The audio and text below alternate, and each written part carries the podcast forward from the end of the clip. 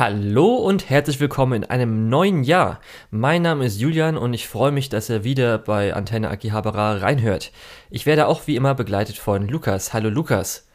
Hallo. Ähm, ja, es kann sein, dass ich mich heute ein bisschen hallig anhöre. Ich, äh, ich bitte das zu entschuldigen. Ich bin gerade auf meinem Isekai-Landgut. okay. Ähm, ja, und insgesamt würde ich auch sagen, Lukas, äh, 2022, eigentlich würden wir gerne neue Sachen machen. Heute müssen wir leider aber noch ein paar alte Sachen machen, oder? leider. Schlimmste Season ever. Ja, Nein, kommt auf klar, an. Wir müssen, wir müssen noch unsere Altlasten machen. Wir müssen noch den Herbst 2021 fertig besprechen. Ähm, ja, gerade auch ein paar verspätete Releases und so weiter haben uns da ja äh, auch nochmal deutlich aufgehalten. Ja. Und jetzt könnte man auch denken, ah, okay, aber es gibt ja News und die sind ja bestimmt neu. Die sind ja aber auch theoretisch alt. Erstens ja. aus dem letzten Jahr und zweitens haben wir die auch teilweise schon in der letzten Folge genannt. Mhm. Ich weiß nicht, ob wir die gut genug besprochen haben. Ich will es halt trotzdem noch mal kurz am Anfang halt hier mit reinnehmen. Für die Leute, die vielleicht auch den Rückblick sich da nicht komplett geben wollten oder so. Keine Ahnung. Darum, äh, ja, kurz einmal eine Lizenz-News, die natürlich beim letzten Mal, weil wir dann die Lizenzen auch, oder ich die Lizenzen aufsagen mussten, die noch nicht lizenziert sind. Wir haben jetzt Yuka, ähm, dank KSM äh, wurde es lizenziert und die Veröffentlichung auf Disk wird irgendwann passieren, weil es KSM ist, wird das Ganze auch wahrscheinlich zum Streamer auf Aniverse veröffentlicht. Das ist zumindest gut, weil es so ein Titel ist, erstmal, weil er auch alleinstehend ist den, glaube ich, viele sich gut angucken kann. Und natürlich, weil es ein KyoAni-Titel an sich ist. Das heißt, der ist deswegen mhm. schon wegen dem Eye Candy sehenswert. Ja. Auf jeden Fall. Es ist leider total schade, dass dieses Animeverse so ein in Anführungszeichen schlechtes Angebot ist, weil man wirklich nicht viel bekommt und dafür sogar zwei Abos abschließen muss. Ähm, ja. Aber vielleicht lohnt es sich ja dann irgendwie einen Monat zu nehmen, sobald es komplett draußen ist. Ja, für Leute, die natürlich Dub gucken, ist es ein bisschen besser. Darum ist es auch für mich dann umso schlechter, weil die meisten Sachen dann auch noch irgendwie deutsch gedubbt nur veröffentlicht sind oder so. Echt? Ja, ich glaube keine viele, verschiedenen Spracheinstellungen. Ja, ich glaube, aber viele Zweitsachen, die sie auch äh, verwerten so als Lizenzen, sind dann eher Dub-Lizenzen und so. Ja, okay. Ja, darum, das ist dann für mich eher so, meh, egal. Ja, und das andere, was ich erwähnt, äh, erwähnt hatte, ähm, war, was äh, mich sehr gefreut hatte, weil es eine Type Moon Marke ist. Das heißt vom Nasuverse, Fate und so weiter, das Ganze. Und das wäre der englische Titel hier, Witch on the Holy Night. Ähm, Mahoyo ist jetzt kurz immer so die japanische Abkürzung, die die meisten halt nennen für den japanischen Titel. Ja, äh, es wird nur genannt, es gibt eine äh, Anime-Adaption in Form oder in Kinofilmform oder ähnliches. Ich glaube, es war ein bisschen vage im Japanischen, sodass man nicht weiß, ob es jetzt nur ein Kinofilm, ob es eine Filmreihe wie bei Heaven's Feel 3 wird und so weiter. Mich freut es auch deswegen so sehr, ähm, weil ich bin ja auch deswegen großer Fan so ein bisschen vom Nasuverse, weshalb ich auch, wenn ich jetzt äh, Fate Grand Order und so weiter nett finde, ich eher so von dem Urban Fantasy alles bisschen kleiner äh, der Fan davon bin. Und in die Richtung geht äh, Witch on the Holy Night eher. Es hat ein bisschen mehr Verbindung mit Tsukihime. Ähm, Verbindung mit Fate sind eher so, dass halt äh, natürlich Magierfamilien der Clock Tower so ein bisschen da spielt, sage ich mal. Genau. Und ähm, ja, weil es halt eine Visual Novel ist, kann man halt nicht sagen, wenn es nur ein Film wäre, wäre halt ein bisschen schade, wenn es nur einer wäre. Man kann aber zumindest auch mal, weil es gibt keine englische Vollversion, sondern höchstens, wenn man Französisch kann, kann man sich eine Fan-Übersetzung äh, anschauen, aber auf YouTube mal die VN äh, ansehen, weil die gilt auch so als aufwendigste und bestaussehendste Visual Novel, die es so gibt, die auch, glaube ich, zum Zeitpunkt, wo sie rausgekommen ist, 2012, die teuerste oder sowas war. Außer jetzt, die hat noch nicht mal Sprachausgabe oder so gehabt. Weil so ein paar Szenen, die sehen halt richtig gut aus, wo man sich so denkt, so, what? Lohnt sich doch fast Japanisch zu lernen. Ja, darum. Das hat mich auf jeden Fall sehr gefreut, gerade auch, weil es war ja so unsicher, was jetzt äh, Ufotable noch so macht, ne? Weil sie haben jetzt halt Demon Slayer, wo sie jetzt wahrscheinlich einen Großteil ihrer Ressourcen drauf verwenden werden, weil man halt viel Return of Investment bekommt und wahrscheinlich auch Aniplex sagt so hier, wie könnt ihr das denn irgendwie so liegen lassen ungefähr? Und auch Aniplex wahrscheinlich sagt, ihr seid die Einzigen, die das machen können, weil sonst kriegen wir von Fans Ärger, weil die wollen Demon Slayer von Ufotable. ja, und Demon Slayer verkauft sich halt wirklich viel über das Look and Feel und das ist halt Ufotable einfach nahezu komplett. Ja, darum war halt die Frage, ob sie vielleicht sogar jetzt einfach alle Teams auf Demon Slayer setzen, um das möglichst schnell irgendwie durchzukriegen, in Anführungsstrichen. Aber zumindest äh, Type Moon Schrägstrich äh, Ufotable bleibt uns erhalten. Darum, das hat mich dann auch nochmal gefreut, weil das dann nochmal so eine Sicherheit gab, okay, sie machen noch was im Uni Universum oder mit Type Moon. Aber gut, das waren jetzt nur kurz die zwei Sachen, die wir noch besprechen wollten. Jetzt gehen wir aber zum Rückblick auf die Herbstseason 2021. Und hm, als was fangen wir an? Ich glaube einfach, die zwei Sachen tue ich kurz abhaken. Das mhm. habe ich kurz erwähnt. Ganbaro Doki-chan, Tawawa und Monday 2. Da ist auf jeden Fall Ganbaro Doki-chan das Bessere und das kann man jedem mal so empfehlen, der halt irgendwie so 12 mal 4 Minuten ein bisschen Romance braucht. Und Tawawa hatte ich ja auch in meine Trash-Liste 2021 genommen. Die habe ich eher auch so als Paket genommen. Habe ich auch in der Einführung erwähnt, die schöne Bromance zwischen den beiden Fan-Artists oder Artists, kann man eigentlich gar nicht Fan-Artists nennen, sondern Artists. Ja, und mehr braucht man dazu, glaube ich, nicht zu sagen. Mhm.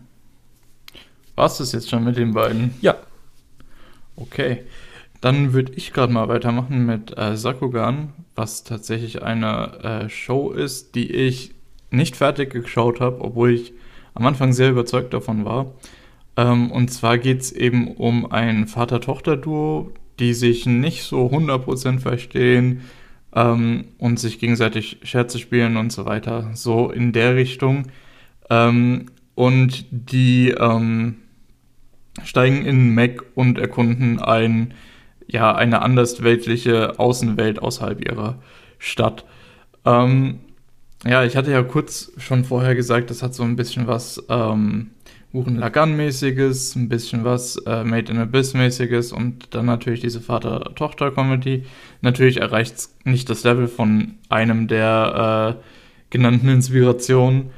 Ähm, leider wird meiner Meinung nach das Niveau immer weniger und es wird immer langweiliger und irgendwann ziehen sich die Folgen einfach nur noch und ich habe danach sage und schreibe neun Folgen gesagt, okay, nee, äh, das möchte ich mir nicht fertig angucken. Mhm. Äh, jetzt, wo Crunchyroll das aber noch dubbt, äh, werde ich vielleicht die letzten drei Folgen nochmal im Dub schauen, so nebenbei, also Second Screen mäßig.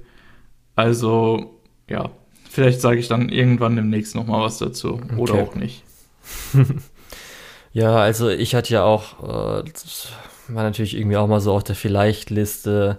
dann, nachdem du es ja am Anfang erwähnt hast, ist es auf der Vielleicht-Liste, bis dann, ja, okay, jetzt sind acht Episoden draußen, jetzt hat man auch keinen Bock mehr, nochmal acht Episoden aufzuholen für was, was vielleicht mittelmäßig ist. Habe ich es dann nicht geguckt. Ja, war auf jeden Fall keine schlechte Entscheidung. Du hast nicht wirklich viel verpasst. Okay. Gut, dann kommen wir, glaube ich, zu den zwei Serien, die noch aus der vorigen Season, das heißt aus der Summer Season, Sommer Season, äh, in die diese Season, die Herbst Season, gerutscht ist, beziehungsweise weil sie halt so lang waren, äh, waren auch noch dann dabei. Mhm. Das erste davon wäre The Aquatope on White Sand. Ja. Du hast, wie, du hast an PA Works äh, wie heißt erwachsene Frauen tun äh, erwachsene Dinge. äh, hast Noch gar nicht so viel gesehen, richtig. Ja, ich habe ja auch nicht so viel gesehen, aber du hast, ähm, wie heißt ähm, Anime, wo sie Anime machen? Ähm, Ach so, ja, Sh Shirobako. Ja, du hast Shirobako gesehen. Und war es das schon? Ich glaube. Okay. Ähm, viel von den, ähm, viel von den, ähm, PA-Work-Sachen, die ich gesehen habe, sind halt so diese, ähm, wie heißt der nochmal? Äh, äh, ja, ja, von, ich weiß, von mit Charlotte, Charlotte und sowas, und so ja. ja. viel von den PA-Work-Sachen, die ich gesehen habe, sind halt, gehen halt in die Richtung. Ähm, und ansonsten habe ich tatsächlich nicht so viel gesehen. Mhm. Äh, und ich glaube tatsächlich, das ist das einzige, also Shirobaki, Shirobako ist das einzige, was ich in der Richtung gesehen habe. Ja. Es ist ja auch so ein bisschen ähm, eher der Director davon, ich glaube auch so ein bisschen das Team. Das Ganze ist auch nicht das Team, was für diese verantwortlich sind, sage ich mal so. Also was ich ja mhm. dann gesehen habe, ist ähm, oh, Sakura Quest Mhm. Ähm, was noch dann noch wäre, was wir die ganze Zeit äh, bis vor letztes Jahr oder vorletztes Jahr in der Liste nicht lizenzierten Anime hatten, war ja äh, Hanazuka Iroha. Das habe ich auch nicht ja. gesehen, weil ich da richtig Bock drauf habe. Aber das ist eher das Team, weil es der Director ist von äh, Nagi Asu, was man auch dann am, ähm, sage ich mal, Mittelpunkt, Mitteltwist merkt. Und was ich dann zuletzt gesehen hatte äh, von ihm war äh, Irozuku das war das mhm. mit äh, der mit Witch. Farben. Genau. Äh, genau, und da merkt man es auch so ein bisschen, weil hier ist ja auch nicht alles erwachsen. Sie am Anfang Teenager. Mhm. Und Irosuke war ja auch mit Teenagern. Und bei Nagi Aru, Aru habe ich ja schon gesagt, dass es auch äh, von der Struktur her ähnlich war, wie jetzt zum Beispiel ähm, Aquatop. Ja, auf jeden Fall, das hätte, glaube ich, dir jetzt auch nicht krass geholfen, weil, wie gesagt, anderes Team. Und ähm, ja, ich muss dann auch sagen, dass ich jetzt auch, kleines Fazit jetzt schon am Anfang, ähm, so ein bisschen, es war auf jeden Fall stärker als, was ich gerade erwähnt hatte, äh, Irosuku. Aber mhm. man hat schon den Vibe so gemerkt, dass manches sich ein bisschen, ich will nicht gesagt, gezogen haben, aber so ein bisschen ja, ja manchmal stimmt. ein bisschen langweilig schon aufgekommen ist. Oh, ist ja ein Slice of Life, aber trotzdem war so ein bisschen so. Nicht, natürlich niemals so stark wie Shirobaku oder halt für mich mhm. Sakura Quest war auf jeden Fall auch besser. Darum äh, war ein bisschen schade, aber ist auf jeden Fall noch äh, überdurchschnittlicher gewesen und besser als so manch anderes. Ja. Ja, gut. Ich muss dazu sagen, die ähm, ich, wir können ja schon mal ein bisschen inhaltlich einsteigen. Natürlich. Ähm, die erste Hälfte von der Serie ist ja nochmal signifikant anders als die zweite Hälfte. Genau, ja. Ähm, und ich mochte die erste Hälfte sehr gerne, so dieser äh, Kampf um das Aquarium. Und ich mochte ganz gern, dass das in diesem Fall auch mal nicht funktioniert hat. Mhm.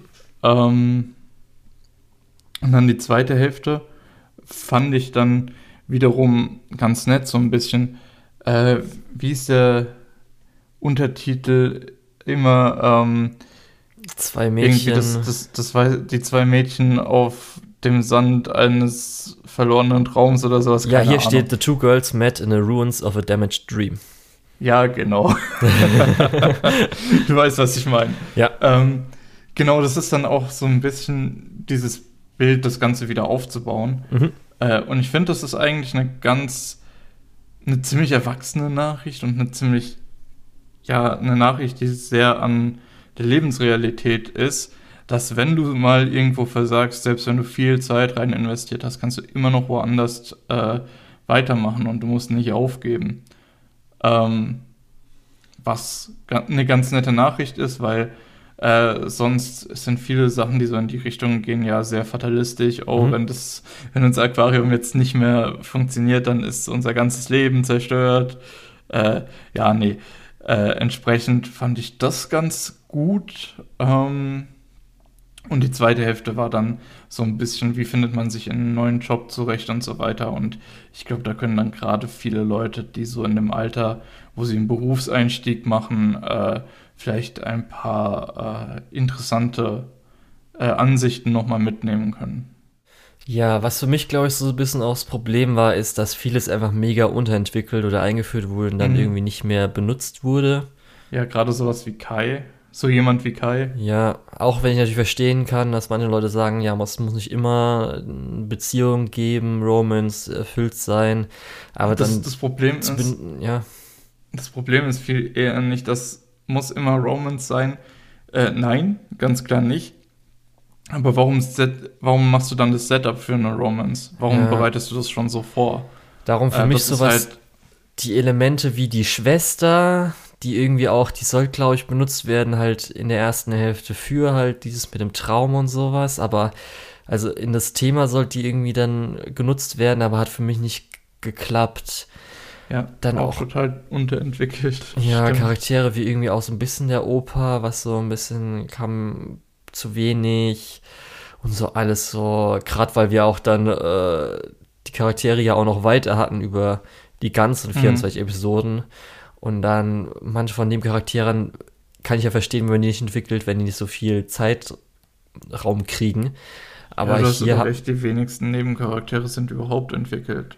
Ja, darum das fand ich ein bisschen halt einfach schade. Es war halt alles mhm. einfach nur nett, aber so war ein bisschen dann auch, ohne jetzt böse zu sagen, manchmal leere Hüllen.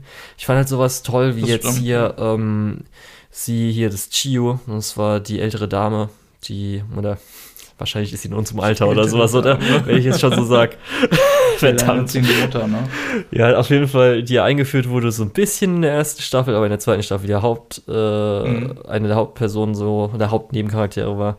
Und sie fand ich zum Beispiel gut dann entwickelt, so ein bisschen. Das auch wenn sie Fall, ja. nach ihren Episoden dann auch nicht mehr viel zu tun hatte, aber ja. Darum, ja, sie war aber immerhin noch da, ne? Für mich war halt so ein bisschen der Pinguin der Pinguin, ihr Pinguin, also der, der so benannt wurde am Anfang, bezeichnet für das Ganze, weil der hat, haben wir ja schon gesagt, der hat auf jeden Fall Deflex bekommen. Und eigentlich hätte er sterben müssen. Oder? weil es wurde am Anfang gesagt, der hat irgendeine Krankheit, dann Pinguine leben nicht so lange und er ist schon so alt und er kommt irgendwie weg und dann kommt er wieder und natürlich hätte er eigentlich sterben müssen.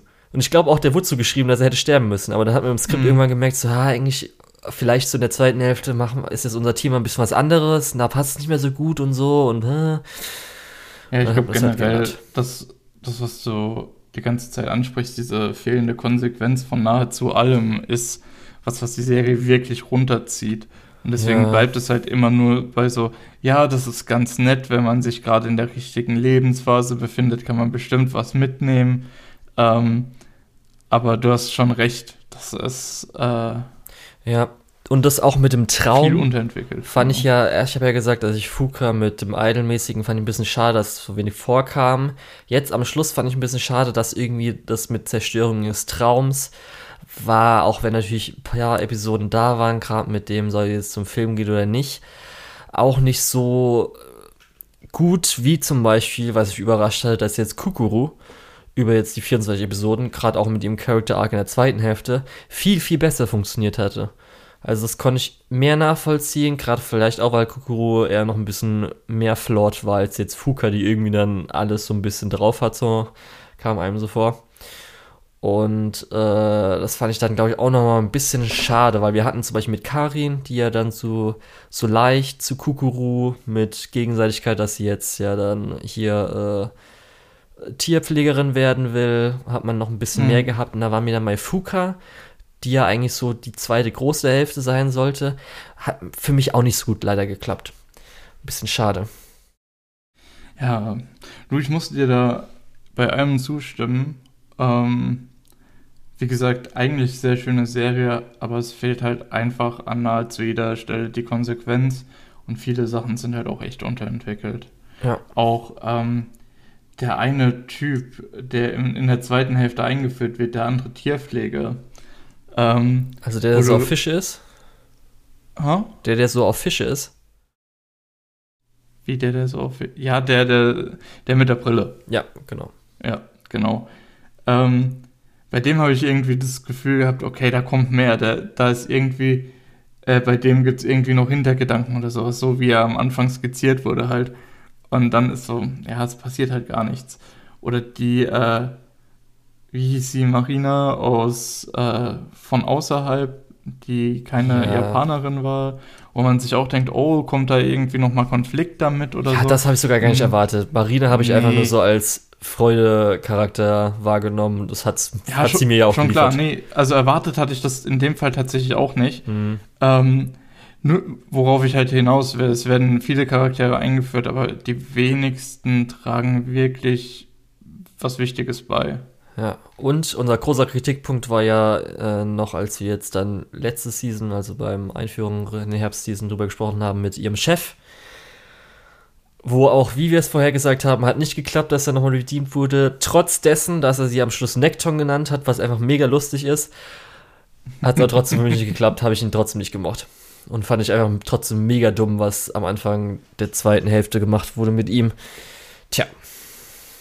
Okay, ich weiß nicht. Die haben die es ja versucht. Du hast ja irgendwo die Stelle, wo er sagt, ja, siehst du, wenn du wenn wir beim Marketing nicht ordentlich machen, haben wir keine Besucher. Ja, oder und dann und dann geht es äh, dann dann sterben die Fische auch, ja. was so ein bisschen ja das spiegeln sollte, was im äh, Gamma Gamma passiert ist. Aber es hat auch nicht, ah. es hat überhaupt nicht funktioniert. Ja, gerade als wirklich dann der äh, Leiter halt die Hintergrundgeschichte von ihm erzählt hatte, dass er schon mal irgendwo da war und eigentlich äh, deswegen dann geschlossen wurde und er es verhindern wollte nochmal oder sowas, habe ich auch gedacht, ist jetzt euer Ernst? Dann zeigt es doch nicht mal oder sowas und so. Das ist mir einfach nur Ja, das hätte man das schon zeigen müssen auch, ja. ne? Irgendwie zumindest mal fünf Minuten. Ja, was ich aber am Schluss noch Struggle. toll fand, war der Timeskip. Ich finde es immer mhm. toll, wenn man dann auch noch so speziell auch noch, wenn man dann sieht, wie alle Leute jetzt im äh, neuen Aquarium zusammenhängen. Das ist immer hier jetzt äh, einer meiner, oder ich weiß nicht, ist mein Lieblingscharakter. Ich gehe gerade durch. Ja, du, ähm, dass wir im Prinzip diesen Epilog haben, der uns nochmal im Prinzip die offenen Enden nochmal zusammen. Ja, aber ich meine sowas, dass jetzt zum Beispiel Udon Der Anime endet ja eigentlich vor dem Epilogen mit, ja, die eine geht ins Ausland, ja. die andere macht hier weiter und so weiter. Wie geht das denn aus? Ja. Ja, ich meine aber sowas, das ist natürlich jetzt leichte Veränderung vom Aussehen, aber sowas wie, dass durch jetzt mhm. Udon-Chan jetzt auch da arbeitet. Klar. Die Person arbeitet. Ich liebe es, wenn es dann alles so ein bisschen zusammenhängt. Darum, das war am Ende nochmal schön. Habe mich nochmal gefreut. Nochmal schönes, warmes Gefühl hinterlassen. Ja. ja. Und der Pinguin lebt. Im Endeffekt alles eher so ein bisschen lauwarm. Ja, fand ich ein bisschen schade, aber kann ich irgendwie dann auch nachvollziehen. Mhm. Gut, dann kommen wir aber zur zweiten Serie, die wir aus der letzten Season, aus der Summer Season noch mitgenommen hatten. Es war auch eine Serie, die komische Anzahl an Folgen hatte. 20 Episoden. 20, ja. ja. Lag auch daran, weil sie jetzt alles adaptiert hatte, was bis jetzt äh, vom Manga her da ist. Mhm. Was ist es denn, Lukas? Äh, Chahi-sama will not be defeated. Ähm, geht der Manga da noch weiter? Weil ich hatte eigentlich so das Gefühl, das ist ein schöner Abschluss, wo sie Nee, doch, waren. der geht weiter. Oh, okay. Aber ich glaube, jetzt die letzten zwei Kapitel oder so ist jetzt der, aus der letzten Folge, weil sie noch nicht weit genug waren.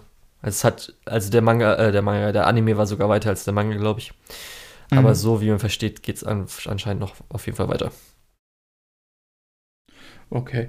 Ja, im Endeffekt, ähm, ich mochte Chahi Sommer ganz gerne als so Slice of Life Sketch Comedy.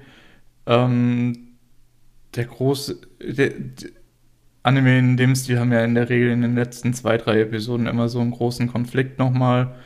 Äh, fand ich ja auch ganz in Ordnung aufgelöst. Die haben gar nicht so lange drauf verschwendet, was ich ganz gut fand. Mhm. Ähm, das war eher alles immer so ein bisschen im Hintergrund. Dann kam es für eine Episode mal so in den Vordergrund und dann wurde es auch eigentlich direkt schon wieder aufgelöst.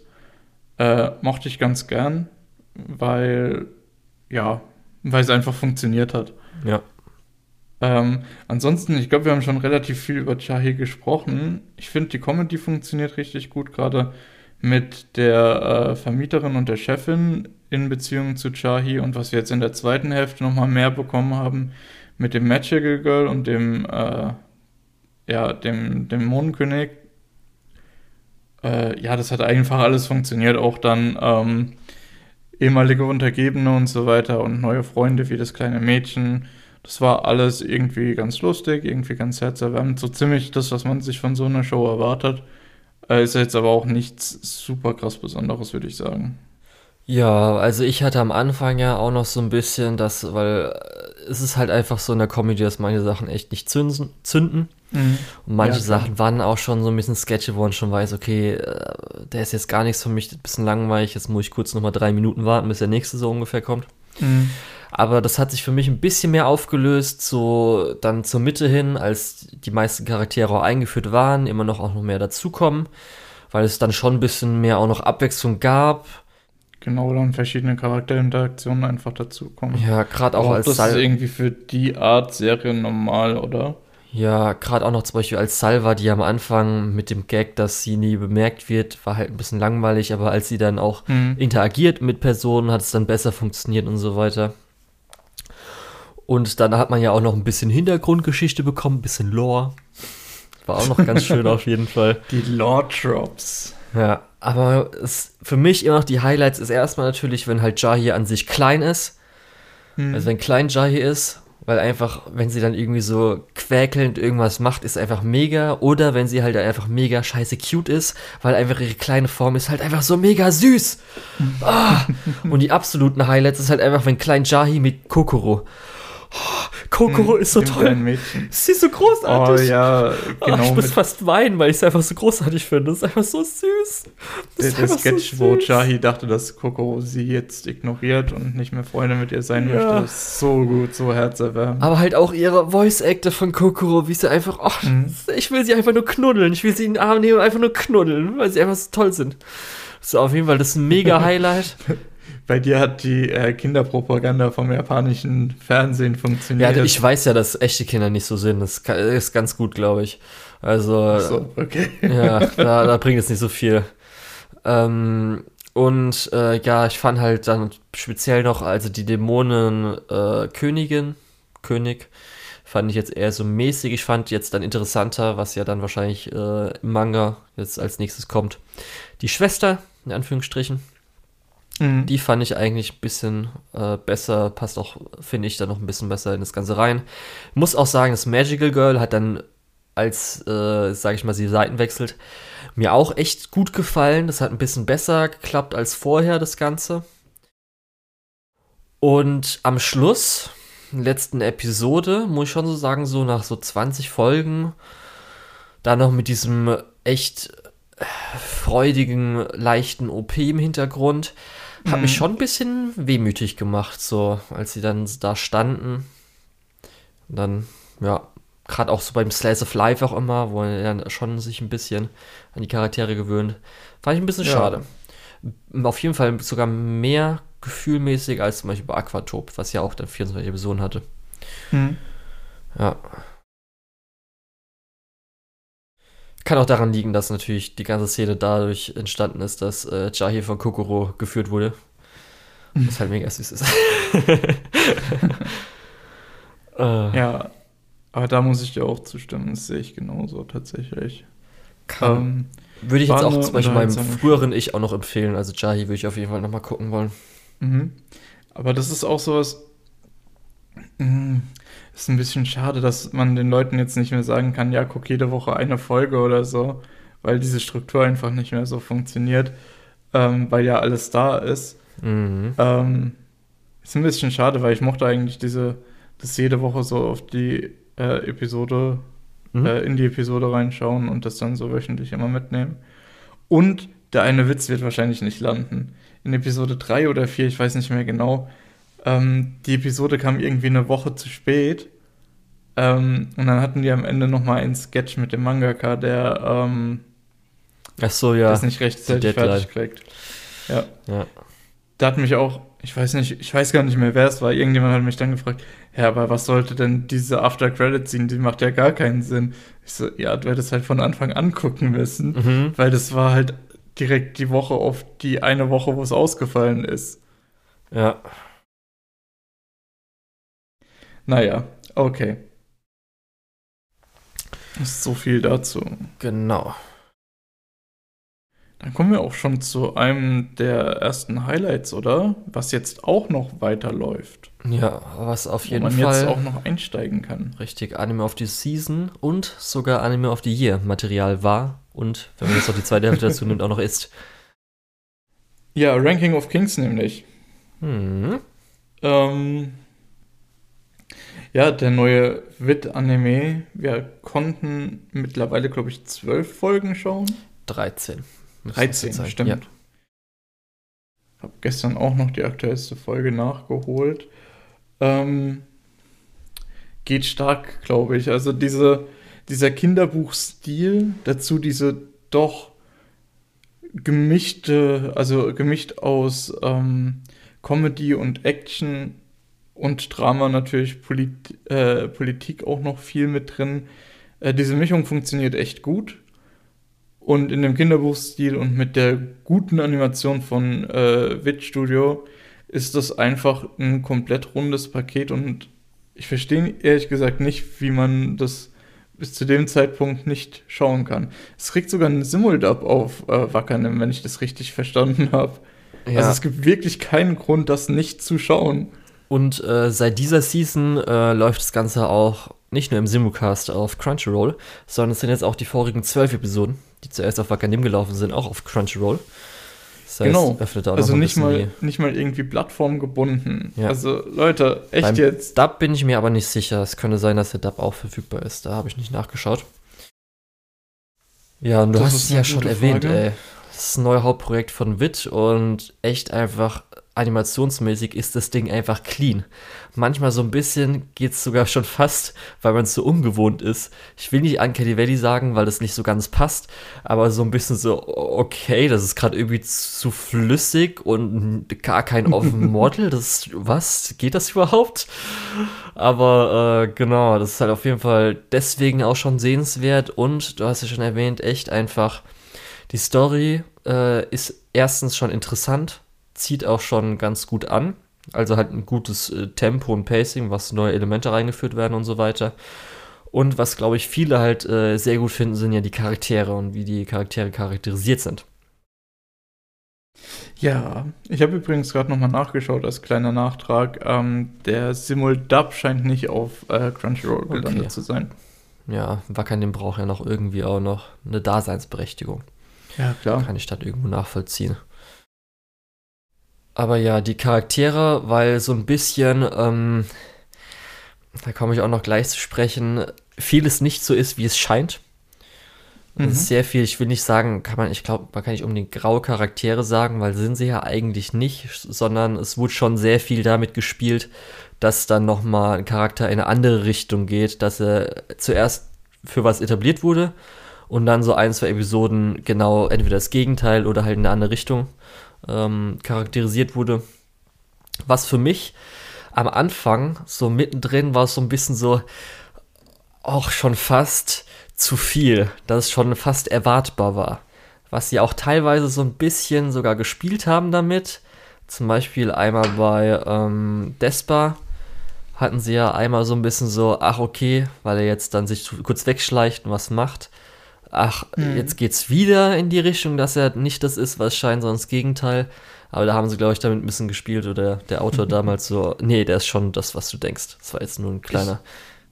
Ich, ich finde es aber auch wirklich gut, dieser Ansatz, ähm, dass wirklich jede, äh, jede Figur ein Held ist, dass jede Figur außergewöhnlich ist.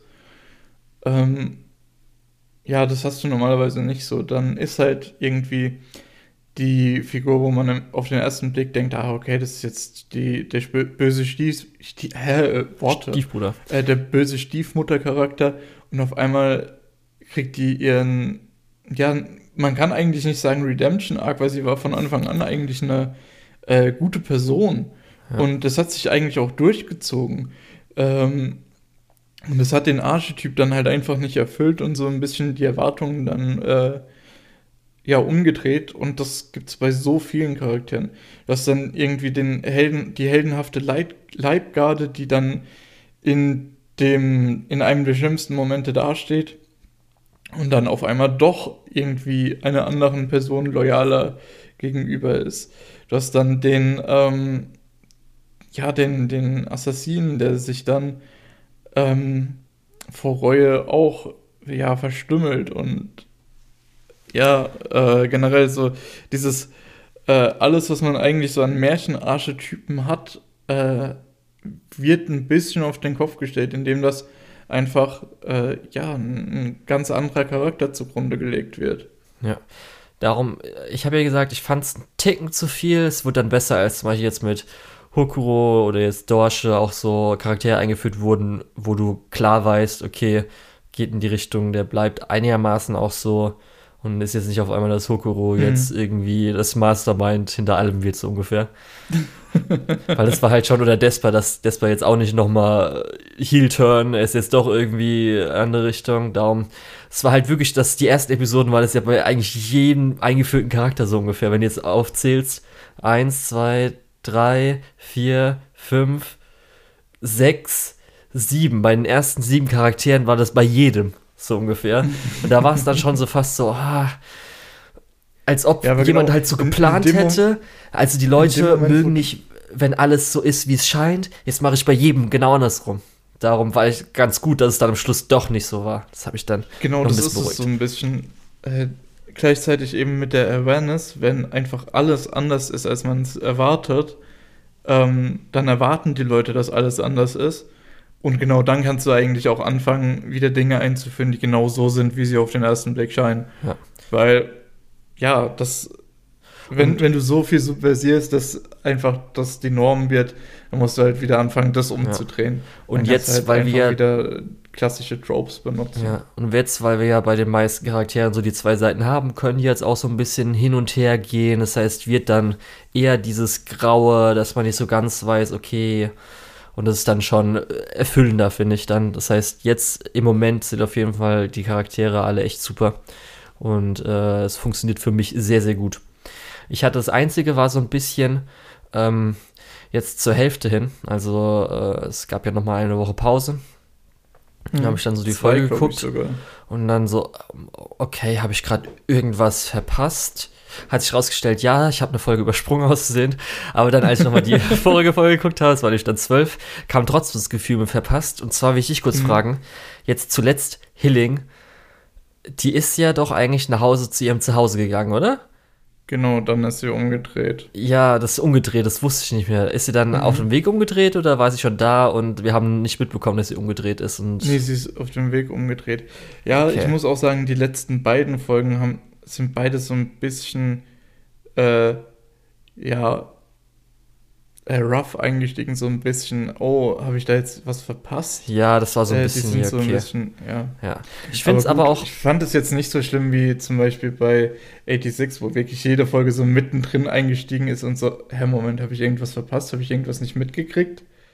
Ja, ich fand es halt deswegen, glaube ich, hat es mich ein bisschen verwirrt, weil mhm. ich würde ich auch als kleine Störung äh, sagen, dass wir jetzt die Charaktere sind ja so ein bisschen weg aber ich kann jetzt von den von der zeitlichen nicht so ganz einschätzen, weil die jetzt einfach wieder da sind, sage ich mal so. Ist jetzt, ja. als ob irgendwie so kurz sie ist mal kurz einen Tag weg und also geht wieder zurück und dann ist alles wieder da, weil wir haben ja einmal äh, da Dormas. War ja ein ganzer Trainingsarg dazwischen. Ja, Dormas, der irgendwie ja. jetzt anscheinend in der Nähe war oder, oder dann wie gesagt, Hidding ist dann auch wieder da und in dem Zeitpunkt hat Bocci jetzt auch dann trainieren, ist wieder da. Es hat für mich nicht so ganz gepasst. Hätte ich noch ein bisschen vielleicht läng noch einen kleinen Ticken längeren Zeitraum gehabt geschichtlich, aber ist jetzt nun mal so, ist jetzt auch nicht so schlimm. Und zumindest, was wir auch vom Opening sehen, ähm, mit ähm, Miranjo wird, glaube ich, sehr interessant als Charakter. Mhm. Das wird, glaube ich, ganz cool. Und auch so, was ich wir jetzt als Charakter mit Daida, was da alles passieren wird, da habe ich richtig Bock drauf. Ich finde es super interessant, weil die marschieren ja eigentlich auch schon stramm zur finalen Konfrontation. Ja, das habe ich auch gefragt. Da, da, da, wird nicht mehr. Weil wir haben ja jetzt auch noch. Da wird jetzt wahrscheinlich viel gekämpft in nächster Zeit. Ja, das Ding ist halt, ähm, wir wissen ja, Ranking of Kings gibt auch noch das ganze Ranking im Hintergrund, wo wir ja nicht wissen, mhm. wie das dann mit reinspielen wird. Ich finde es aber echt super, wie auch, ähm, weil ich jetzt Ranking, das Ranking noch kurz erwähnen will, so ein bisschen man immer die Hintergrund-Background-Lore gefüttert bekommt. Teilweise auch noch jetzt mal hier in der neuesten Folge, wo wir einen Charakter haben, der vielleicht mit einem aus Episode 4 zusammenhängt und man sich da so langsam vielleicht auch schon selbst so, ah, okay, es könnte das sein und vielleicht hat es damit was zu tun. Das ist immer ganz schön, wenn es nicht einem sofort äh, gesagt wird, sondern man so Kleinteile, Puzzleteile vielleicht selbst zusammensetzen kann. Das macht Ranking of Kings auch sehr, sehr gut. Und das ganze Gesamtpaket ist halt einfach mega. Ja. Ja, das stimmt auf jeden Fall. Ich hoffe mal, also es sind 23 Episoden. Ich weiß nicht, wie der, die Mangaka, ähm, sich es vorgestellt hat, ob das vielleicht mit Manga-mäßig zusammen zu Ende geht, noch viel, viel weiter geht, weil ich hätte schon Bock, irgendwann mal das Ganze äh, am besten adaptiert zu haben oder halt zu lesen, weil das ist halt schon echt gut. Einfach auch bitte in der Qualität animiert zu haben. Ja, es wäre halt toll, wenn, selbst wenn es halt aufholt oder nicht ganz adaptiert ist, dass es irgendwann die zweite Staffel gibt, die dann alles bis zum Ende macht. Das wäre geil. Mhm. Sehr gerne. Wäre ja. ich auch auf jeden Fall dabei. Aber ich will jetzt erstmal noch gar nicht über eine zweite Staffel reden. Ich freue mich über die nächsten zehn Episoden und will sehen, was da jetzt noch alles passiert. Weil es gab Aber bisher hallo. so viel Setup. Jetzt wird es interessant. Ja. Nicht, dass das Setup nicht interessant gewesen wäre. Ja, auf jeden Fall. Dann, das nächste habe ich nicht geschaut. Aber so wie ich ja mhm. gehört habe, weil in der Herbst-Season-Folge war es ja noch ein bisschen offen. Ja. Hast du es komplett ich geschaut? Ich glaube, wir haben auch kurz im Jahresrückblick schon drüber gesprochen, und zwar äh, Mihiru-Chan. Ähm, ich habe mich ja sehr darüber geärgert, dass das sehr edgy war, dass sehr viele Kamerawinkel durchaus ähm, sehr voyeuristisch angelegt waren. Ähm, auch total sinnlos. Nicht irgendwie als ähm, Pointe von einem Witz oder als relevantes Teil für den Horroraspekt der Serie. Ähm, aber das wurde nach Folge 3 immer weniger und gegen Ende ist das gar nicht mehr der Fall gewesen. Ähm ja, und entsprechend danach war das auch eher so eine Horror-Comedy. Eigentlich ziemlich genau das, was ich mir gewünscht hätte. Also inklusive äh, verschiedenen, ähm, ja, verschiedenen Setups für Witze. Zum Beispiel, was sich ja anbietet, äh, Schulfestival, Sommerfestival. Jemand hat ähm, eine Geisterbahn oder ein Geisterhaus, ein Spukhaus ähm, aufgebaut und da geht man dann halt durch und ah, sehr gut, jetzt kann man auch mal darauf reagieren, was da für Geister unterwegs sind und dann verwechselt man natürlich einen Schüler mit einem echten Geist und äh, beziehungsweise einen echten Geist mit einem Schüler und dann ist natürlich wieder die Spannung drin und dann hast du wieder diese Comedy-Elemente. Ähm, das funktioniert alles sehr gut. Also vielleicht noch mal kurz die, die Zusammenfassung. Äh, Miruko-chan kann ähm, Geister und Dämonen sehen, die für andere Leute unsichtbar sind. Und sie versucht die halt komplett zu ignorieren, weil Leute, die die nicht sehen, haben keine Berührungspunkte mit denen und das ist dann sicher im Prinzip. Ähm, und diese Mischung zwischen Horror und Comedy funktioniert da ganz gut. Die Charaktere haben eine gute Chemie zusammen und ja, ist im Endeffekt einfach ein rundes Paket und ziemlich genau das, was ich erwartet habe. Ja, also für mich ist das ja leider nichts gewesen. Ich habe ja gesagt, auch wenn jetzt Anime das ein bisschen weniger schlimm horrormäßig für mich ist, mhm. muss ich halt schon sagen, habe ich es dann doch ausgelassen. Die Kombination ist halt einfach, einfach mega und das Konzept finde ich auch super. Und ähm, ja, aber ja, lasse ich dann doch mal aus. Es freut mich Klar. aber, weil es, es, sind ja so ein paar Sachen, wo ich immer weiß, so, ey, das wird auf jeden Fall Lukas gefallen. Und das dann jetzt auch wirklich nochmal das Konzept, äh, so wie du dir es gedacht hattest, mhm. äh, passiert ist und du es dann angeschaut hattest, das freut mich natürlich umso mehr. Ja, gut. Man muss dazu sagen, dass der Horroraspekt ist relativ, bleibt relativ oberflächlich, aber es gab schon so äh, spannende Momente, sage ich mal. Ja, ich schaue ja auch, das ist jetzt natürlich auch so ein bisschen die ganzen neuen, dunkleren Schonen, wie man so sagt. Keine Ahnung, mhm. jetzt so Demon Slayer und Jujutsu Kaisen ist halt natürlich auch so viel ekliges, bisschen düsteres dabei. Das ist so meine Grenze, würde ich so ein bisschen sagen. Und da könnte ich mir vorstellen, dass jetzt Miruko-chan ja auch so in die Richtung eher geht, aber ich habe es dann doch nochmal gelassen. Mhm. Ja, doch. Also, wenn du sowas wie Jujutsu Kaisen guckst und damit keine Probleme hast, dann sollten, ja. dann sollte zumindest das Creature Design Richtig, von das ist ja das Ding daran, aber ich habe mir trotzdem, weil Natürlich. auch so, das Konzept ist ja, dass äh, dann die Viecher halt in der normalen Situation sind, dann vielleicht irgendwie mhm. creepy Präsenz genau, haben, sag ich mal so. Genau, das ist so das Nächste. Es macht natürlich einen Unterschied, ob du jetzt irgendwie der, dem ausgebildeten Dämonenjäger über die Schulter guckst, der dann die äh, Dinger zusammenschlagen kann, im wahrsten Sinne des Wortes. Mhm. Ähm, oder halt irgendeinem Highschool-Mädel, was halt das eben nicht kann. Und ja, dann darum. sind die Situationen halt auch eher realistisch, wenn dann, wenn du dann an einem äh, Buffet stehst und irgendwo hinter einem Stück Kuchen guckt dann irgendein Geist davor. ist schon ein bisschen was anderes, weil das ist eine durchaus nachvollziehbare Situation als wie jetzt, wenn wir nochmal zu Jujutsu Kaisen gehen, äh, das Industriegebiet abgeriegelt ist, weil da irgendein Dämon gerade alles ja. zusammenkloppt, äh, was ihm unter die Finger kommt.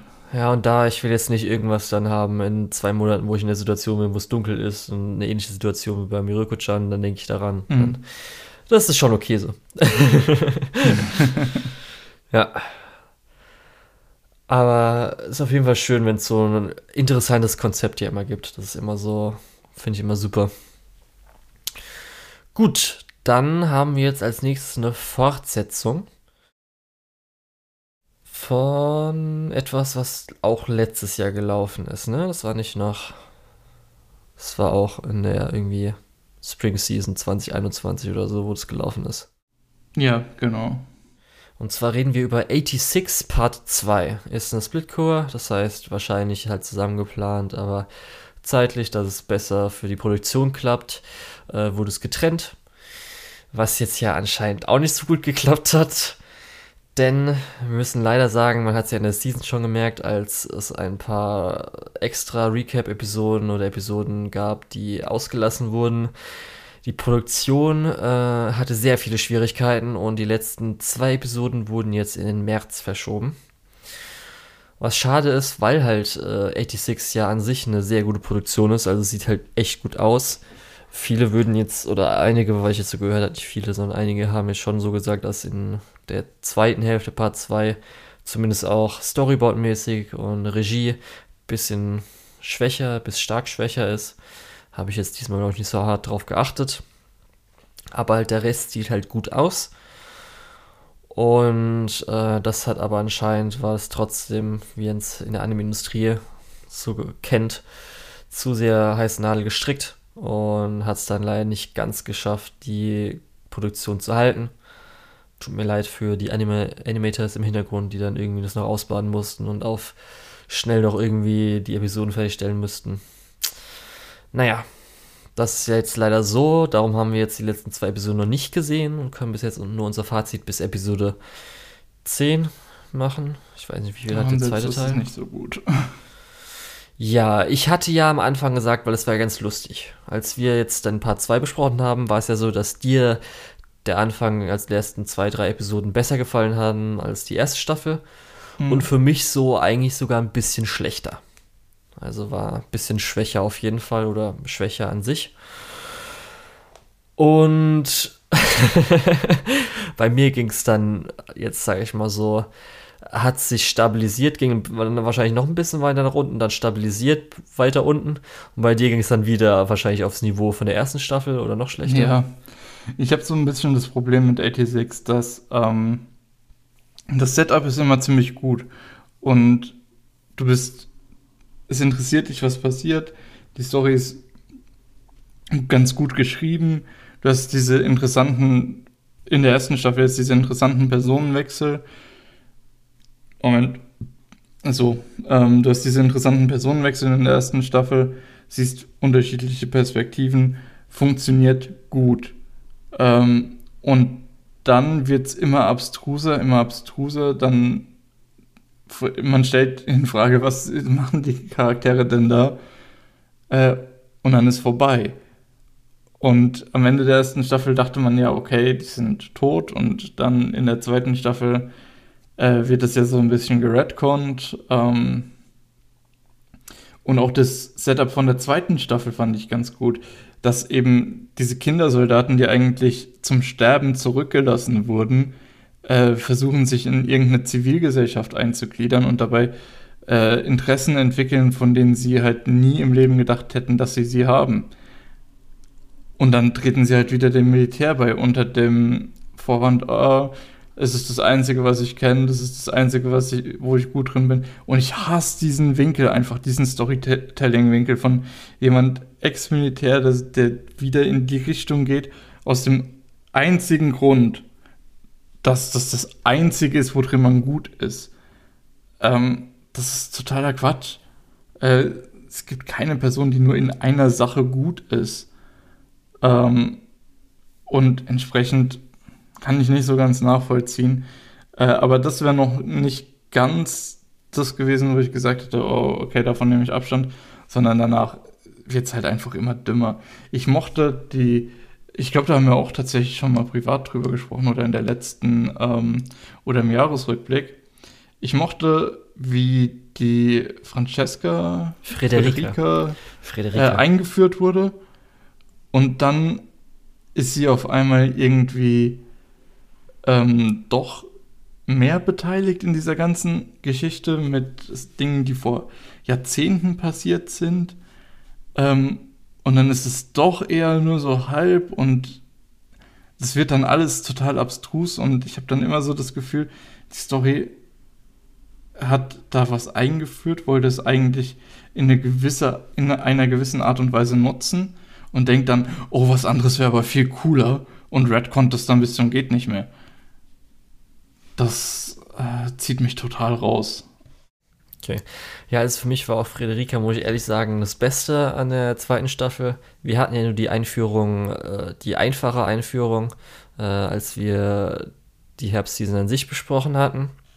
Da habe ich ja schon gesagt, ey, so eine vorlaute Lolly, die jetzt hier auch noch, äh, zumindest, ich weiß nicht, wie alt sie sein soll, aber sie wirkt ja sehr erwachsen. Also gerade was sie mhm. alles raushaut.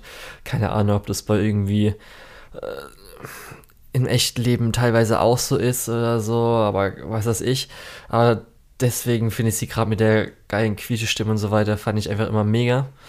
Hat für mich auf jeden Fall gut gewirkt. Aber für mich halt der größte Kritikpunkt, den ich habe, ist, dass das, was für mich in der ersten Staffel so gut funktioniert hatte, jetzt in der zweiten Staffel gar nicht vorhanden war. Du hast schon erwähnt, wir haben mhm. das ganz interessante Setup mit, äh, dass sie jetzt im Krieg waren und jetzt aus dem Krieg raus sind, wie das so ist.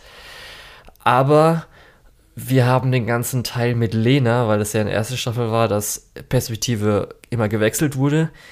Ab der dritten oder vierten Episode gar nicht mehr. Und dann auch noch wenn bei Lena gerade das Geile abgeht, dass sie jetzt gerade so ein Last Stand haben, sie muss jetzt irgendwie die 86er überzeugen, ihr zu folgen, weil sie hat ja nur ihr Bataillon und was ich da gehabt und mhm. die müssen vielleicht den anderen sagen, was da abgeht und so. Und so Zeugs. Darum dachte ich mir die ganze Zeit, jede Episode dachte ich, okay, hoffentlich jetzt endlich mal auch mal ein bisschen die andere Seite, ist jetzt Lena. Weil man weiß ja, dass da gerade einfach mega geil abgeht. Und da halt einfach nichts. Und jetzt ist halt auch das Dumme, dass sie richtig geblutballt worden, äh, geblutballt wo wurden. Dass jetzt diese nächste Episode wäre jetzt das gewesen, wo wir vielleicht mal wieder Lena gehabt hätten.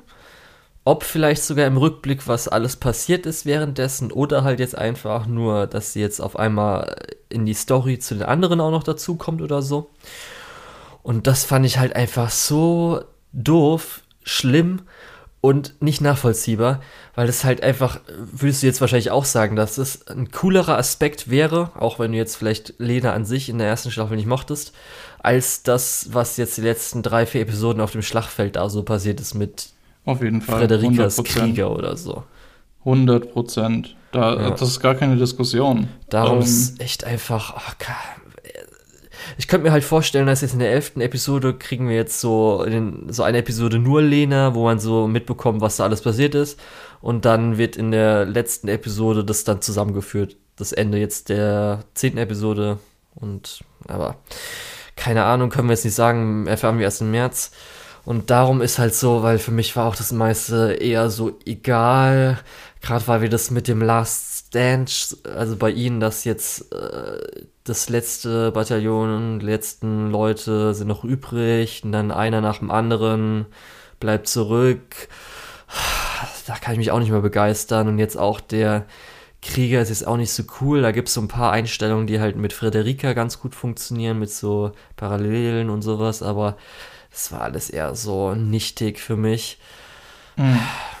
Darum fand ich halt ein bisschen einfach echt schade. Weil es ja auch, das ist ja das Coole daran, was in der ersten Staffel war, dass man halt diese zwei Perspektiven einfach hat. Und dass man das halt einfach nicht mehr wirklich nutzt. Ah. Ja, ich habe generell das Gefühl, ähm, dass die Serie ein großes Problem damit hat, gute Setups auch irgendwie umzuwandeln und so ein bisschen auch zu realisieren, was eigentlich das ist, was es so großartig macht ja. oder so sehr von anderen Dingen hervorhebt. Ich will einfach nur Lena mit Frederika zusammen haben. Das wird, glaube ich, richtig lustig. Das wird, glaube ich, die haben, glaube ich, eine richtig gute Dynamik. Ah, Mann, Mann, Mann. Und dann, ich glaube, auch mit Lena wird auch ein bisschen Shin ein bisschen interessanter. So leicht. Naja. Ja. Es war auf jeden Fall leider ein bisschen enttäuschend. Müssen wir mal gucken, wie es dann weitergeht. Die letzten apropos, zwei Episoden waren es, ne? Ja, zwei Episoden. Apropos enttäuschend. Ähm, lass uns über Tech OP Destiny reden. Okay, Lukas, kann ich Tech OP in drei Worten beschreiben? Versuch's. Generisch, fade, belanglos. Ja, auf jeden Fall. Das ist halt für irgendwie ein Prequel für das Gacha-Game, was da erscheint. Mhm. Das einzige Interessante, weshalb ich war ja auch voll verwirrt, als ich erfahren habe, dass du es komplett geguckt hattest. Was? Man könnte ähm, auch eine Sache noch mit erwähnen, vielleicht prätentiös. Nee, prätentiös, die haben so doch nichts versucht, oder? Die haben da nichts prätentiös versucht, nee, nur Moment. weil sie Musikthema ich, hatten. Ich meine genau dieses Musikthema, weil die, äh, ich hatte so das Gefühl, die haben versucht, nochmal herauszustellen, was Musik für die Leute bedeutet in der musiklosen äh, Welt. Und die haben gnadenlos verkackt, meiner Meinung nach. Ja, nee, ich glaube einfach, das ist halt echt so, du kriegst halt dieses Skript als äh, Director oder als Storyschreiber, Scriptwriter. Dann wird dir gesagt, hier, wir haben so ein Gacha-Game, dann geht es halt, äh, dass die Musikanten, ich weiß nicht, wie die halt auf, nochmal auf Deutsch hießen, dass halt sie um, es um Musik, Musik geht und so weiter und, und die können keine äh, Musik machen. Ach so, fuck, ja. okay, was machen wir dir jetzt? Ja, okay, das, die können keine Musik machen, das heißt, Leute wollen wahrscheinlich Musik machen, was für die bedeutet. Mach mal so ein bedeutungsschwangeres Zeug, das Musik Genau, bedeutungsschwanger ist, so. ist vielleicht besser als prätentiös. Ja, ich glaube auch, das war eher so, dass die halt irgendwie versuchen, das mit Inhalt zu füllen, weil das einfach, das Setup ist halt schon mega dumm. Okay. das tut mir so ein bisschen um, leid. Ganz kurz, ich habe ja am Anfang gesagt, dass wir das erste Mal drüber gesprochen haben, es ist so ein bisschen Listeners ich habe, glaube ich, am Anfang gesagt, better listeners, aber in echt ist, hält sich so ein bisschen die Waage eher vielleicht sogar schlechter. Weil dasselbe Setup, weil das Setup ist auch nicht so besonders, dass eben Monster angreifen, wenn sie Musik hören. Ähm, nur in Listeners hatte ich, glaube ich, sogar ein bisschen mehr Spaß noch. Weil es ein bisschen sich weniger ernst genommen hat. Ja, das Ding ist halt, ich meine, das Setting ist halt dämlich, weil das halt auch so ein Setting ist, es ist ja genauso wie äh, Cringe einfach. Kein Weihnachten mhm. mehr so ungefähr. Das genau. ist ja genau. so, die, so das Niveau. Für viele natürlich, Musik ist vielleicht noch ein bisschen mehr als Weihnachten, aber es geht schon in die Richtung. Das ist ja nicht sowas wie bei, wie heißt Quiet Place, wo du ja nicht reden kannst. Reden ist ja nochmal mhm. was ganz anderes, finde ich, als Musik. Wo jetzt vielleicht irgendwelche Fall. Historiker sagen würden, ja, Musik haben sie ja schon früher gemacht in der Steinzeit, ist mir jetzt egal. Also ich könnte ohne Musik leben. Aber ähm, darum, das halt, das Setting ist halt für mich schon ein bisschen so leicht quatschig. Und dann, ja. Ich habe es halt deswegen dann geschaut, weil das wäre auch auf der Liste eigentlich gewesen, wo man halt sagen könnte, kann wegtun. Weil das ja eine Mappa X Melthouse Produktion war und man auf jeden Fall von Anfang an gemerkt hatte, dass sie sehr viel Freelancer-mäßig, weil jetzt mhm. auch das Meme ist mit Mappa, dass sie einfach irgendwelche Leute von Twitter holen, ähm, sehr viel halt so auch Webgen-Animator-Leute wahrscheinlich mal rangeholt wurden.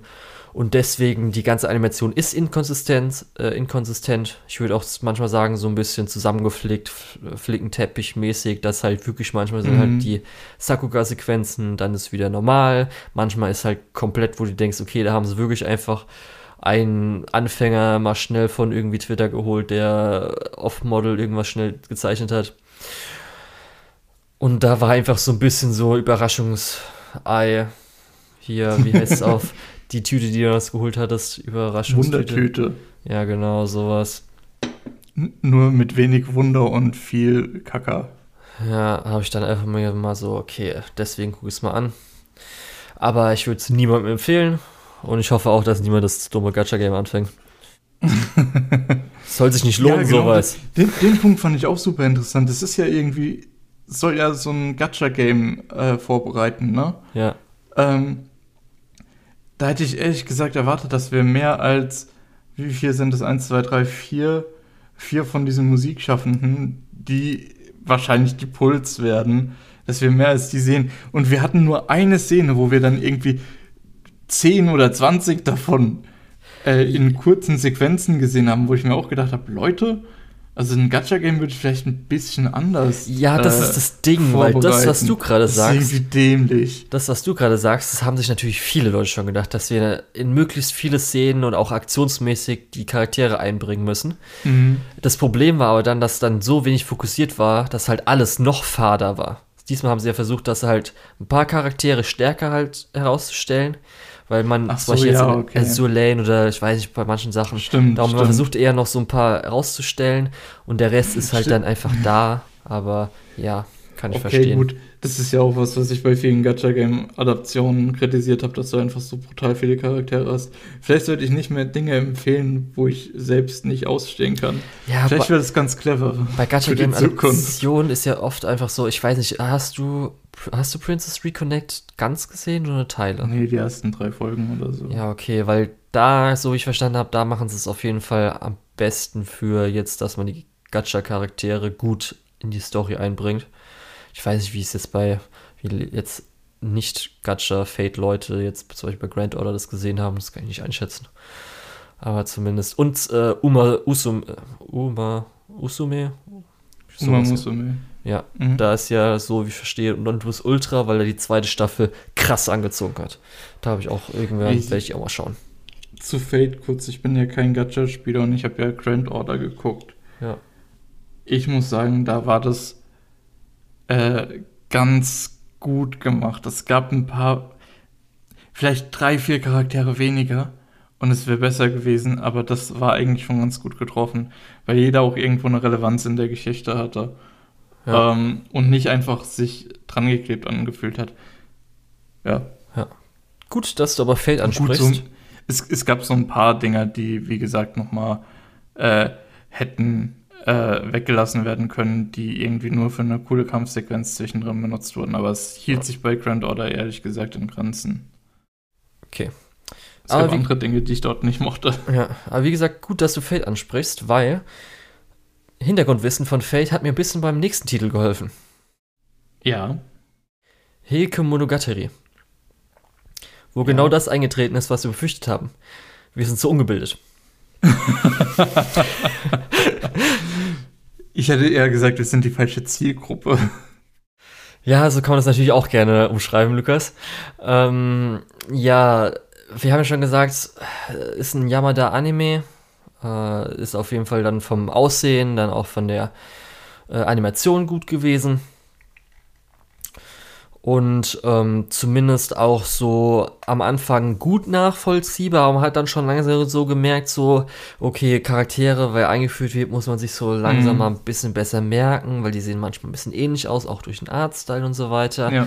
Aber dann schon zur, zum Ende hin war dann schon auch viel, gerade auch mit Timeskips oder halt andere Fraktionen werden eingeführt, wo ich jetzt zum Beispiel keine Ahnung habe, wer das ist und jetzt auch immer noch dir nicht sagen kann, was das für eine Person war. Und ja, ich fand dann zumindest ganz schön, weil ich ja gerade Fate gesagt habe, weil in Babylon kam Uchi Wakamura vor mit Benkei. Die kam jetzt hier auch dann am Schluss vor. Konnte ich dann zumindest da ein bisschen was einordnen, weil ich da ein bisschen was noch wusste. Hintergrundwissen, auch noch allen, was um ihn herum so war. Aber ja, es war dann schon ein bisschen schwieriger. Aber zumindest das Feeling wurde gut rübergebracht und du konnt, man konnte es ja auch einigermaßen noch nachvollziehen, was einigermaßen passiert, so im Großen und Ganzen. Mhm. Ja, dann muss man natürlich äh, noch die Musik hervorheben, meiner Meinung nach. Ja. Die auch immer A on point war und B sehr, äh, ähm, sehr divers war. Wir hatten viele elektronische Sachen, viele sehr traditionelle Sachen. Ja. Das hat ganz gut funktioniert, aber äh, wenn du dir halt so einen Namen wie Kensuke Uchiho ins äh, Projekt holst, dann erwartest du es halt auch. Ja, ich habe ja. ja gesagt, das war ja so eins der Highlights für mich, weil, wenn man ja anschaut, Silent Voice ist einer meiner Lieblings-Soundtracks, Pink One Animation mhm. ist einfach großartiger Soundtrack. Wir haben Listen to Bluebird, wo ja dann das Yamada hier Duo, wie auch bei, was ich ja eben gerade erwähnt hatte, das Silent Voice war. Und äh, ich habe mir zumindest auch mal aufgeschrieben, hier Episode 10 bei Minute 11 der OST ist halt einfach genau, wie man es aus Silent Voice kennt. Da kann man auf jeden Fall, wenn man das hört, nachvollziehen, ah, habe ich schon mal ähnlich gehört. Und Devilman Crybaby, das, das muss ich natürlich auch noch erwähnen, wieso habe ich es nicht erwähnt? Das ist ja auch einer der besten Soundtracks der letzten Jahre gewesen. Die sind alle auf meiner Liste, habe ich mir alle mal runtergeladen. Beziehungsweise halt online, wie man das heutzutage halt alles macht. Mit Apple Music, Spotify und so. Und Übrigens auch so ganz, ganz nebenbei auch relativ interessant. Ich schaue ja im Moment äh, Space Dandy nach und da hat auch Kensuke Uchiho ziemlich viel Musik für gemacht. Ja, für äh, mich. Da merkt man es auch schon. Und ich glaube, das war sogar eins seiner ersten Anime-Projekte. Ja. Für mich, muss ich sagen, war jetzt das, wie ich jetzt die ganzen anderen vier Stück erwähnt habe, ist nicht so im Kopf geblieben. Also das könnte ich jetzt so vom Stil her auch nicht so sagen, so ganz, was das ist. Weil ich jetzt hier auch gesehen habe, hier mit dem Soda Pop Ops, like Bubble Pop nee, Words Bubble mhm. Up Like a Soda Pop, dass er dafür gemacht hat, könnte ich jetzt auch nicht sagen. Ich würde sagen, dass Heike ja. wahrscheinlich ein bisschen besser ist als das, aber das ist auf jeden Fall eines seiner schwächeren Werke, würde ich jetzt persönlich so sagen. Mhm. Darum hat es für mich vielleicht jetzt nicht gerade rausgeholt, dass er halt Chainsaw Man macht. Das habe ich ja damals auch gesehen bei der Starflist. Ist halt einfach, oh, da habe ich richtig Bock drauf.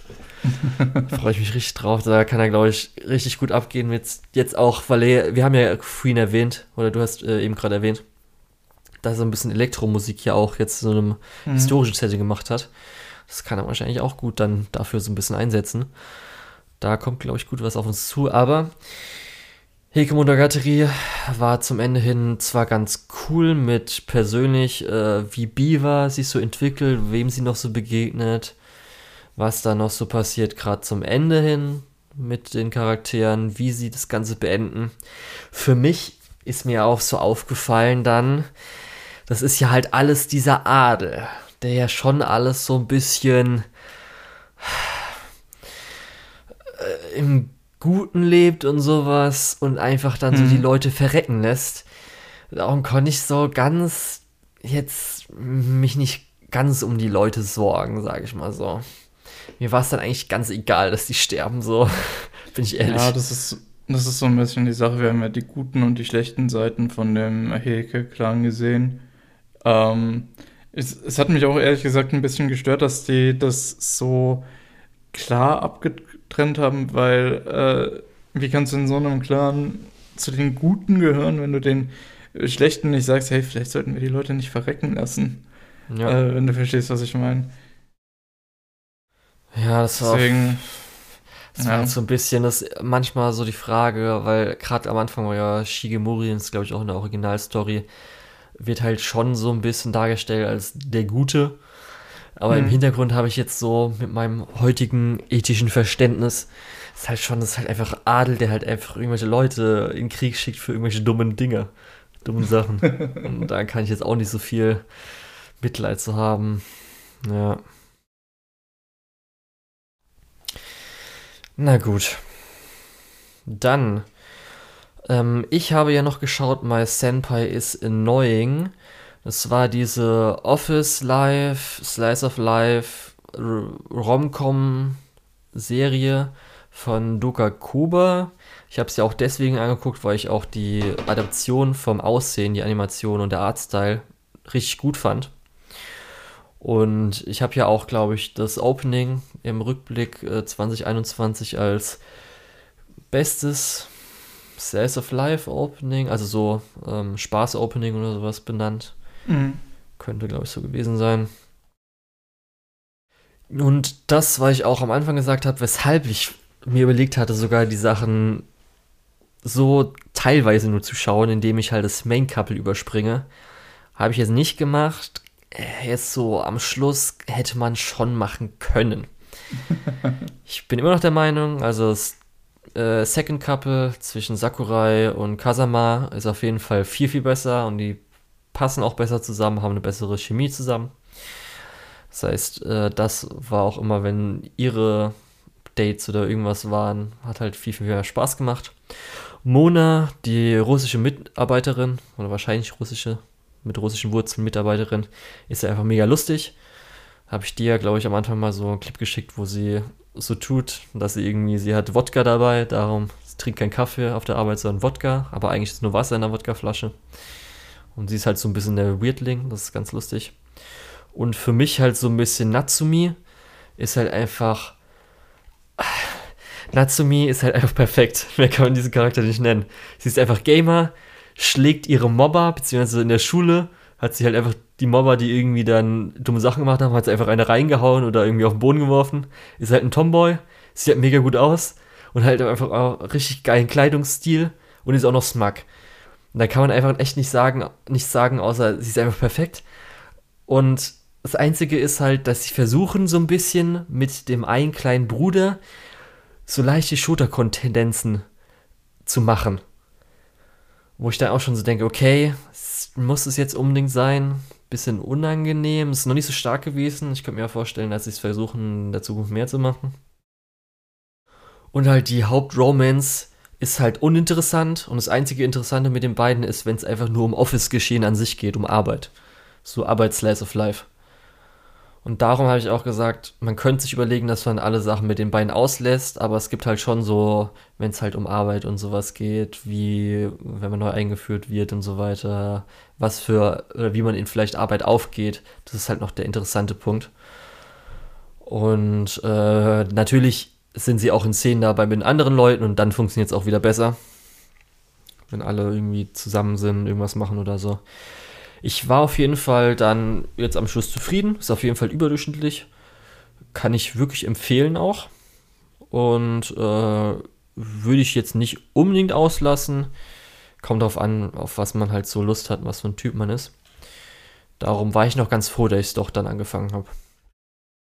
Du weißt ja, bei mir ist wahrscheinlich die nächste Season relativ leer Vielleicht ist das dann was, was ich aufhole. Ja, wenn du halt sowas brauchst. Ich weiß ja nicht, bist ja nicht unbedingt der Romcom-Fan, ne?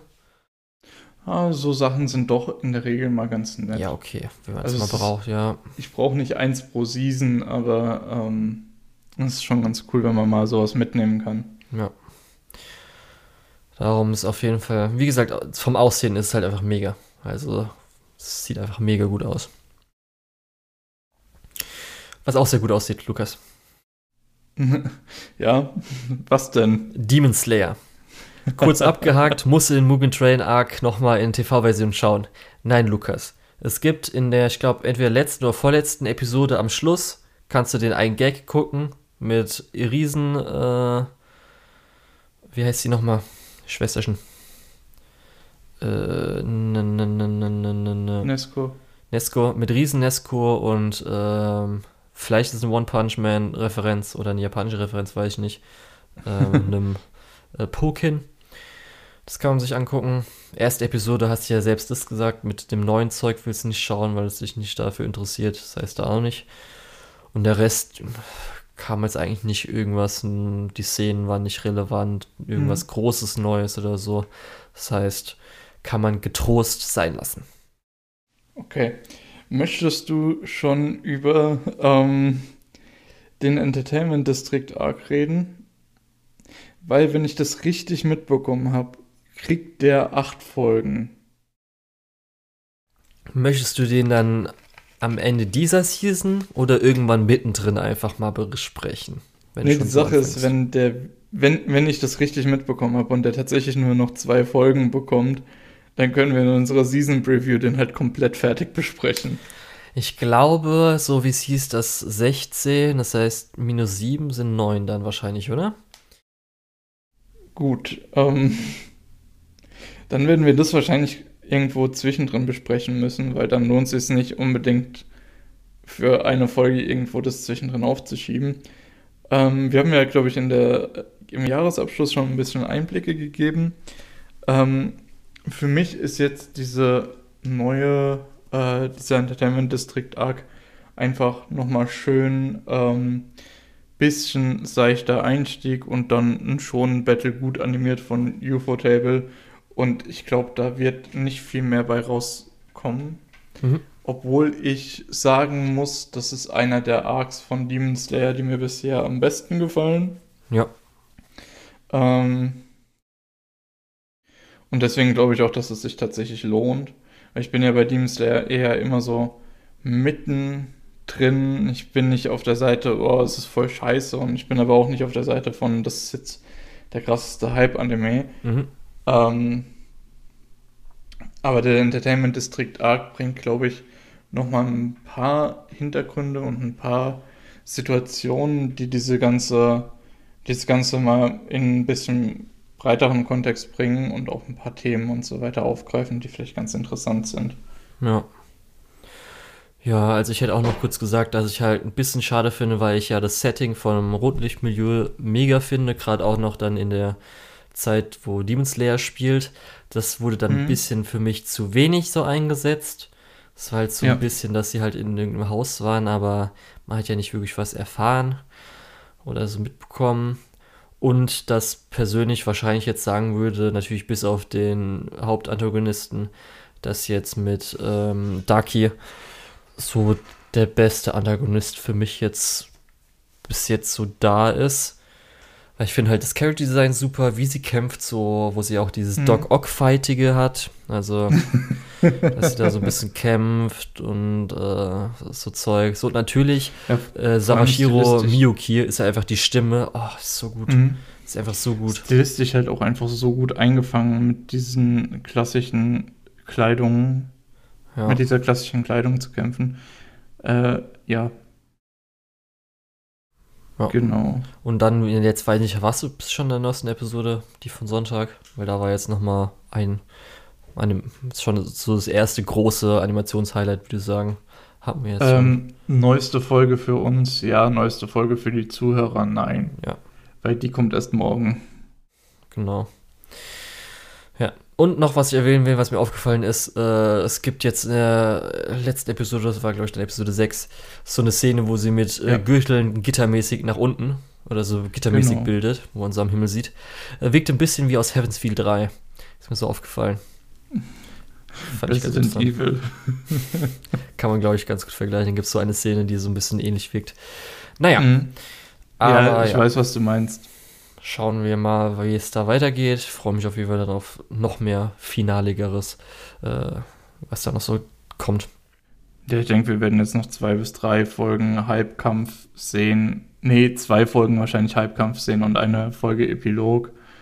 Und dann wird die dritte Staffel, keine Ahnung, wie man es dann nennt, äh, der nächste Arc wird dann wahrscheinlich für Herbst angekündigt und dann sind wir alle glücklich. Ja. Ob der Arc jetzt als Serie kommt oder als Film, so weit in die Zukunft kann ich auch noch nicht blicken, Leute. Gib ja, mir mal. Oder jetzt die, jetzt die, der Entertainment äh, Arc wird nochmal als Film aufgelegt. ja. Das könnte natürlich auch sein, ja. ja. Aber gut, ähm, was auch noch neu diese Season war, ist, dass wir jetzt Netflix regelmäßige Simulcasts haben.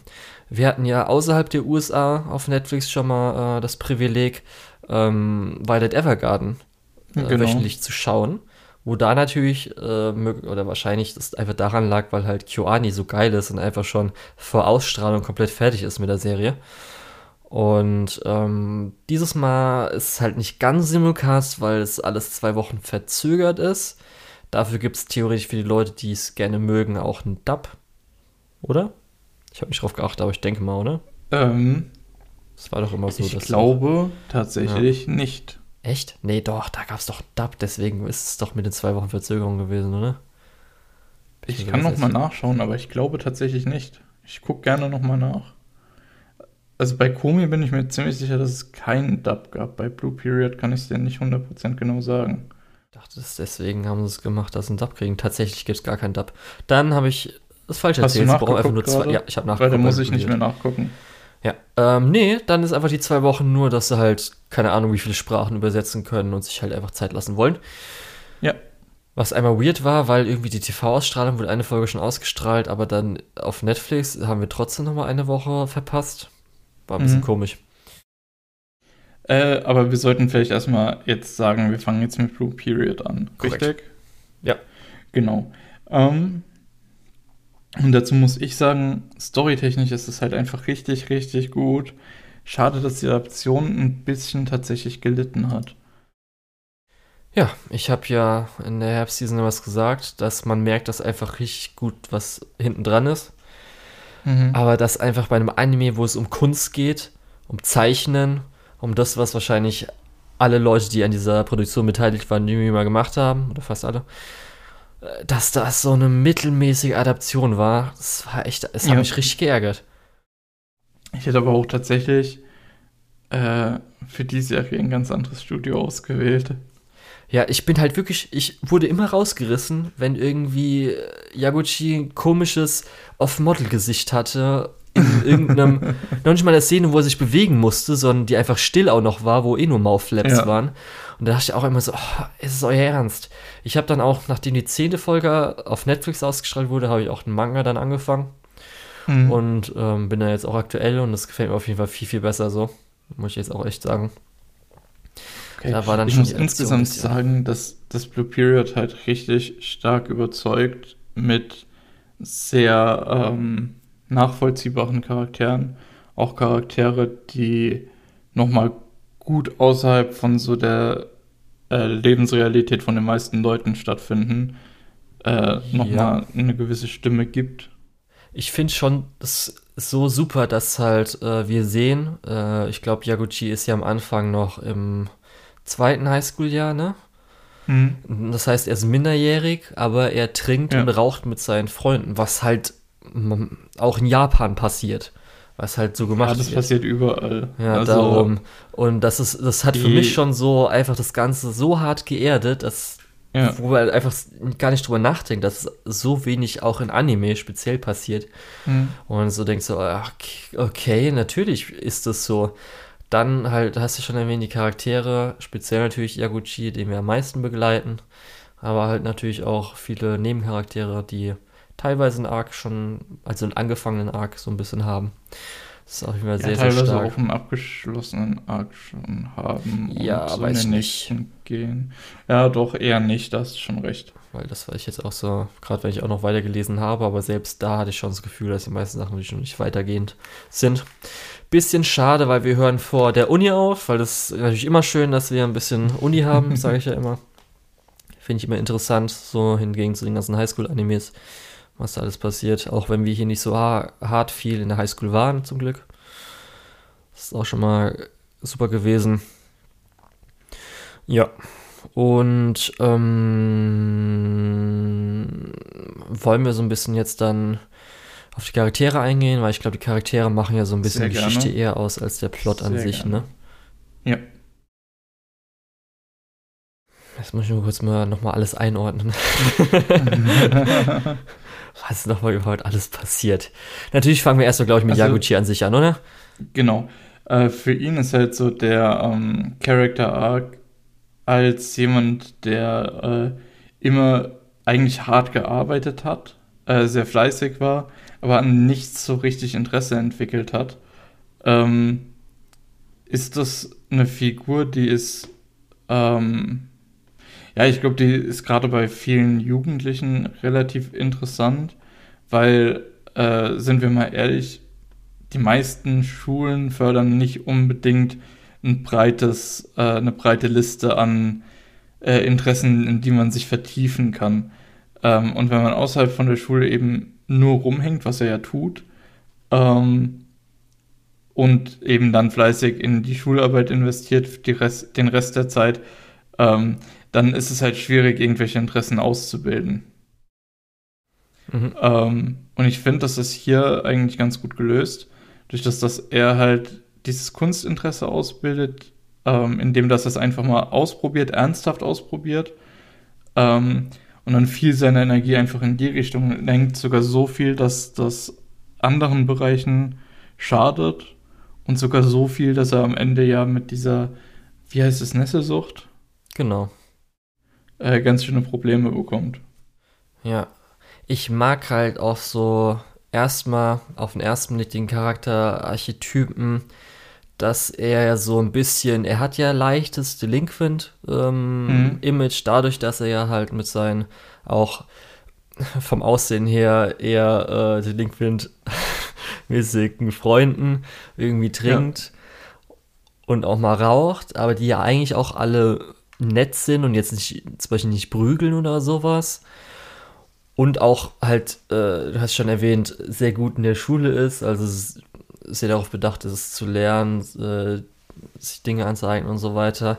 Weil ich das auch in der Schule früher oder wahrscheinlich bei dir auch, du so Leute kanntest, die ja auch gut in der Schule sind. Das heißt aber nicht gleich, dass die äh, nicht irgendwie auch mal dann am Wochenende als Minderjährige irgendwie mal sich vollgetrunken haben oder Party gemacht haben. Das nicht heißt, dass Leute, die irgendwie so in die Richtung gehen, einfach nicht gut in der Schule sind. Mhm. Und äh, das fand ich halt da schon sehr gut. Dann, ähm, was ich interessant fand, ist, weil er ja so der Crowdpleaser ist. Das heißt, dass er versucht, so ein bisschen auch Konflikt ähm, zu vermeiden, zu vermeiden. Ja. sich halt dann Leuten anzupassen, damit halt alles so glatt läuft. Ob es jetzt gut läuft, kann man jetzt nicht sagen, sondern es läuft nur glatt. Und wie, wie, wie krass es auch war, wie er das konfrontieren musste gegen Ende der Serie. Genau dieses, ja. äh, diesen People-Pleaser, äh, äh, diese People-Pleaser-Funktion. Ja. Weil ich glaube, äh, das ist was, was die wenigsten Leute als negative Eigenschaft ansehen würden, aber durch das, dass du es halt jedem recht machst, hast du mit niemandem so richtig tiefe Verbindungen. Richtig, ja.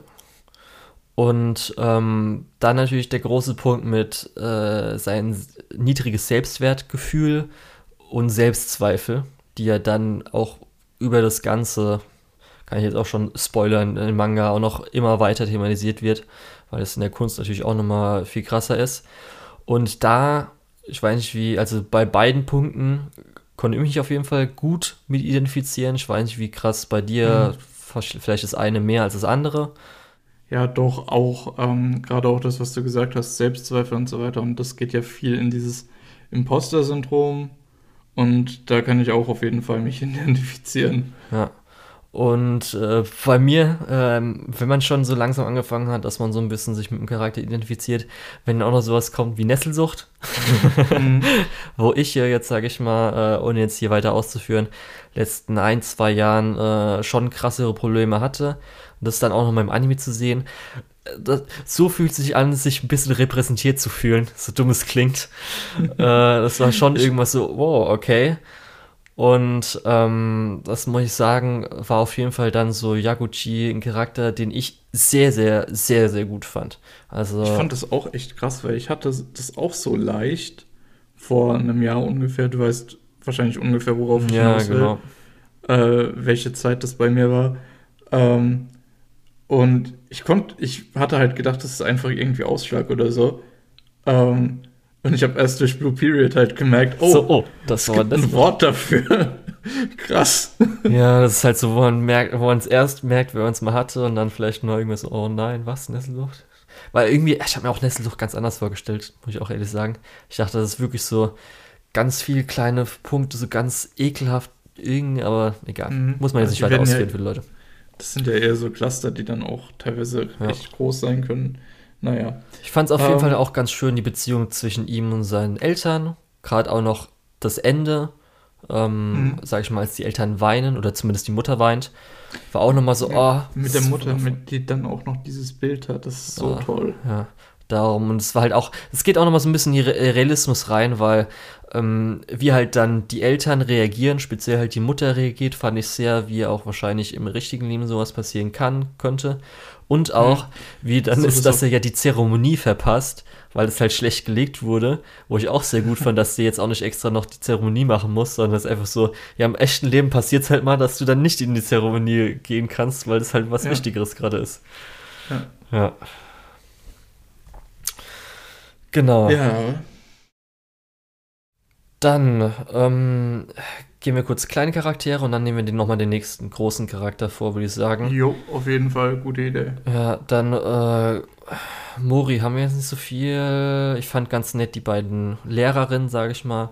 Also einmal die mhm. ältere Dame, die in der Schule ähm, wo ich bei, unterrichtet. Wo ich bei beiden sagen muss, warum haben wir nicht so Lehrer gehabt?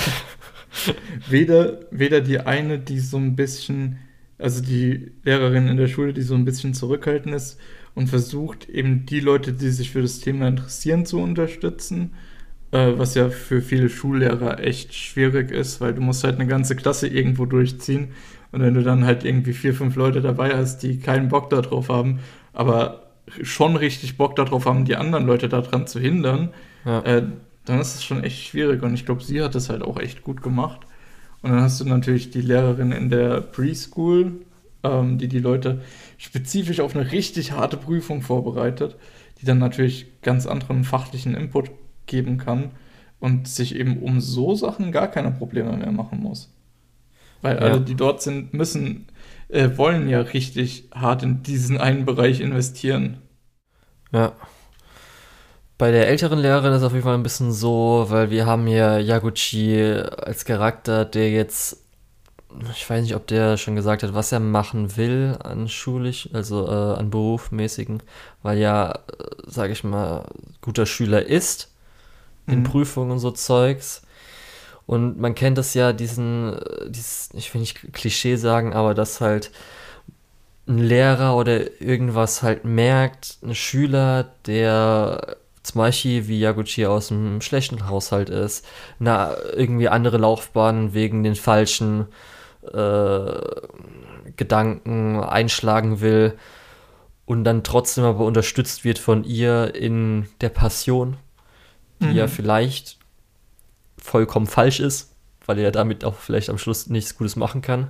Und das finde ich eigentlich auch immer ganz schön, sowas.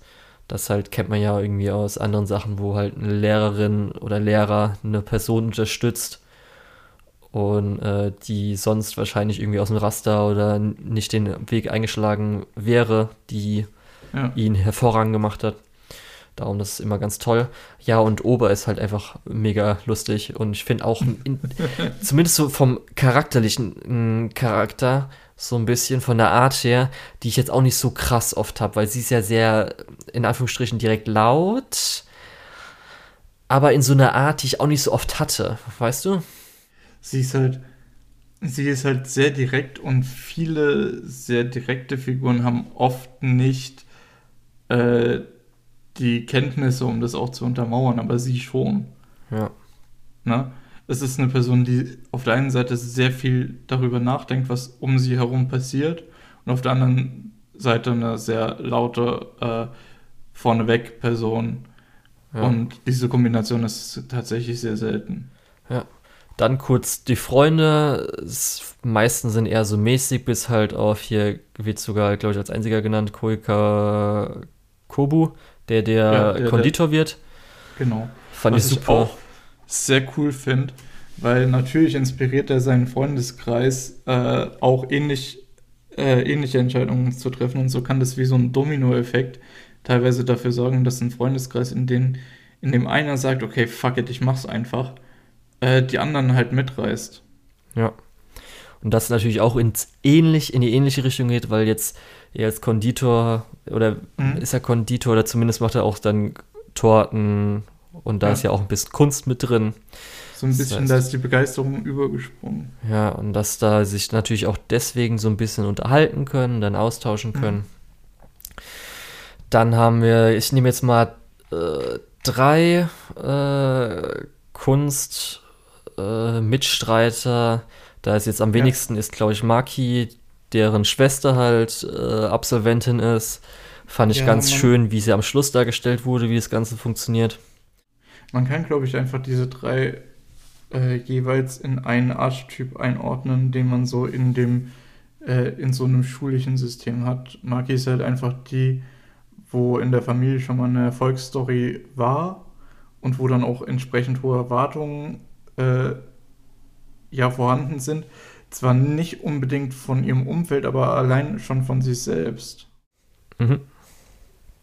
Genau. Und darum, ich fand auch dann äh, die letzte Szene super, wie dann zu Yaguchi, wie da die Eltern und alles Mögliche reagiert haben, wie mhm. sie das Ganze dann äh, genommen hat, verarbeitet hat, was da passiert ist. Das fand ich super. Auch wenn es natürlich nicht so viel war, nur man ganz wenig gesehen hatte. Dann haben wir einmal noch äh, Hashida, der ist halt einfach nur da, um, keine Ahnung, cool da zu sein oder so. Der, der ist auch älter als die anderen, oder? Ich weiß nicht, steht hier ein Alter? Ich guck mal kurz, ob da ein Alter steht. Mhm. Aber, ja, kann sein. Nee, ich glaube nicht, oder? Ist er älter? Ich hätte jetzt eigentlich auch gedacht, dass er gleich alt ist. Steht wahrscheinlich nicht dabei, oder? Nee, steht nicht dabei. Weil ich denke doch, okay. der. Weil der ja. geht doch eh auf eine private, der hat er ja nicht wiederholt, oder? Der geht ja auch ja. neu auf eine Schule. Darum denke ich mal, ja. dass die gleich alt sind. Nee, gut. Ähm, weil für mich war er so die Figur, die mit sehr viel Erfahrung kommt ähm, und das halt weiter ausbilden möchte. Äh, was halt auch ja irgendwie nochmal ein anderer Archetyp Schüler ist, den man so sieht. Ja. Und das letzte ist, glaube ich, so, was man als Rivalencharakter nennen könnte. Mhm. Äh, Yotaske, der so ein bisschen der Prodigy, das Wunderkind für genau. äh, Yaguchi ist. Das ist halt auch genauso der Archetyp, den er erfüllt, eben das Wunderkind. Jung, äh, braucht nicht viel Ausbildung und kommt trotzdem äh, auf ein Niveau von anderen Leuten, die sehr, sehr, sehr viel Zeit investiert haben. Ja. Und bei Wobei ihm, man natürlich was natürlich auch, auch sagen muss, dass Yaguchi da auch irgendwo reinfällt, auch wenn er sich selbst wahrscheinlich nicht eingestehen würde. Ja. Und mit ihm wird dann auch das Thema eingeführt, was natürlich auch ein bisschen auf die anderen übertragen wurde, aber mit, was man auch öfters dann online äh, so im Raum immer mal gehört hat, mit was ist Talent? Wenn man halt zum Beispiel mhm. irgendeinem Zeichner online auf Twitter schreibt, du bist so talentiert und so weiter, ob es dann deren äh, harte Arbeit wegnimmt, weil sie ja möglicherweise einfach jetzt seit zehn Jahren irgendwie jeden Tag zeichnen und deswegen sind sie ja eigentlich nur so gut und nicht, weil sie irgendwie ein inhär inhärentes Talent hätten oder so. Und das spielt ja, ja auch so ein bisschen mit Yaguchi eine Rolle, weil er sagt, die anderen wären ja talentiert oder sind halt äh, schon länger dabei als er. Mhm. Und er muss dann halt mit seiner Erfahrung und seinem Lernen aufholen. Und so ist halt ein bisschen die Figur äh, Jotaske. Genau. Mhm. Ich muss halt sagen, bei dieser Diskussion habe ich halt die Erfahrung gemacht, ähm, es gibt einfach Dinge, die man schneller lernt. Das heißt aber nicht, dass du da nicht super viel Zeit investieren musst und extrem viel Erfahrung sammeln musst, um äh, eben auf ein Niveau zu kommen, auf dem man zufrieden ist. Ja. Und dann die letzte Figur haben wir jetzt, oder habe ich jetzt so ein bisschen aufgespart, weil jetzt zum Beispiel auf Mal wird sie sogar als äh, zweiter Main Character genannt. Und mhm. ähm, ich, kann ich jetzt nicht ganz nachvollziehen, aber die Figur hat zumindest den nach natürlich Yaguchi größten Character Arc ja. Fokus. Auch zusammen mit Yaguchi, wenn wir mal ehrlich sind. Ja, das ist halt so, weil die anderen haben, kriegen ja keinen eigenen Arc, aber die Figur mhm. kriegt einen. Und zwar geht es um Ryuji. Ja. Ryuji. Ja. Genau. Ähm, da hast was, du ja schon vorhin was erwähnt, mit dass ja. äh, manche Charaktere, Leute, Schichten, ähm, die mal also nicht so im Fokus stehen, äh, mhm. auch mal ihre Bühne bekommen. Was du, glaube ich, damit so ein bisschen ansprechen wolltest, oder? Ja, unter anderem. Ähm, ich kann jetzt gerade mal im Voraus sagen, ich werde versuchen, die deutschen neutralen Pronomen zu benutzen, aber es wird mir wahrscheinlich nicht immer gelingen, weil ich auch nicht 100% sicher bin, ob ich die richtig ausspreche und tatsächlich da bei Netflix auch zum ersten Mal gelesen habe in den Untertiteln. Ähm, ja, also, also verzeiht mir das, falls ich da irgendwo mhm. äh, was falsch sage. Ja, äh, also ja. ich kann jetzt dann auch schon sagen, weil ich jetzt auch Xion, so weil wie es ausgesprochen wird, nicht deklinieren kann. Mhm. Und ähm, ich, es ist auch immer so die Frage, kommen wir auch gleich dazu, erstmal, ähm, ob das dann richtig ist, weil wir haben natürlich jetzt den deutschen Translator Und mhm. kann jetzt nicht, ich kann jetzt nicht sagen, ob er zum Beispiel sich abgesprochen hat mit dem Original Mangaka, ob man also angeschrieben hat, ja. hey, im Deutschen gibt es diese Möglichkeit, kann ich verwenden, ist okay für einen Charakter. Und, und Pronomen sind natürlich in, im Japanischen nochmal ein deutlich komplexeres Thema als im Deutschen. Genau. Ich werde jetzt äh, eher für Rui, äh, Ryuji benutzen, weil kann ich dann auch gleich erklären, weshalb ich das persönlich finde, aber wir werden es gleich nochmal erklären. Okay, ist ja prinzipiell auch egal. Ja. Ähm, ja, es wird auf jeden Fall schwer für mich, das durchzuhalten. Okay. Ähm, weil ich struggle jetzt schon mit dem Xier-Charakter Arc, ist halt ähm, etwas besonders, weil es ist halt auch ein massiver Katalysator für äh, Yaguchi. Mhm. Ähm, mit dieser Ansicht, hey, ähm, wenn du, also gerade dieses große, dieser große Bereich mit den Nacktporträts, was natürlich ähm, für äh, Yaguchi schon ein Riesenproblem ist, ähm, weil er sich da ehrlich gegenüberstehen muss. Ähm, und für Ryuchi ist es natürlich ein noch größeres Problem, äh, vor allem wenn man sich in seinem eigenen Körper nicht äh, wohlfühlt. Äh, in dem Sinne, dass, ja, aus gegebenen Gründen, ne? Ähm, ja, und deswegen ist das was, was meiner Meinung nach sehr tief geht und was ja auch Yaguchi dann sehr berührt hat. Und Außerdem auf der anderen Seite ist es für Xi ja auch ähm, etwas sehr Besonderes gewesen, dass Yaguchi gesagt hat, okay, weißt du was, fuck it, ich komme mit. Ähm, weil er ja normalerweise, wie war das, kein Rettung, äh, den Rettungsring wirft, aber nicht ins Wasser springt. Mhm. Ja. Ja. Was ich auch eine sehr schöne Metapher finde für das, was du vorhin schon gesagt hast, den ähm, People Pleaser. Das auf jeden Fall, genau. Kann ich hundertprozentig nachvollziehen, ja.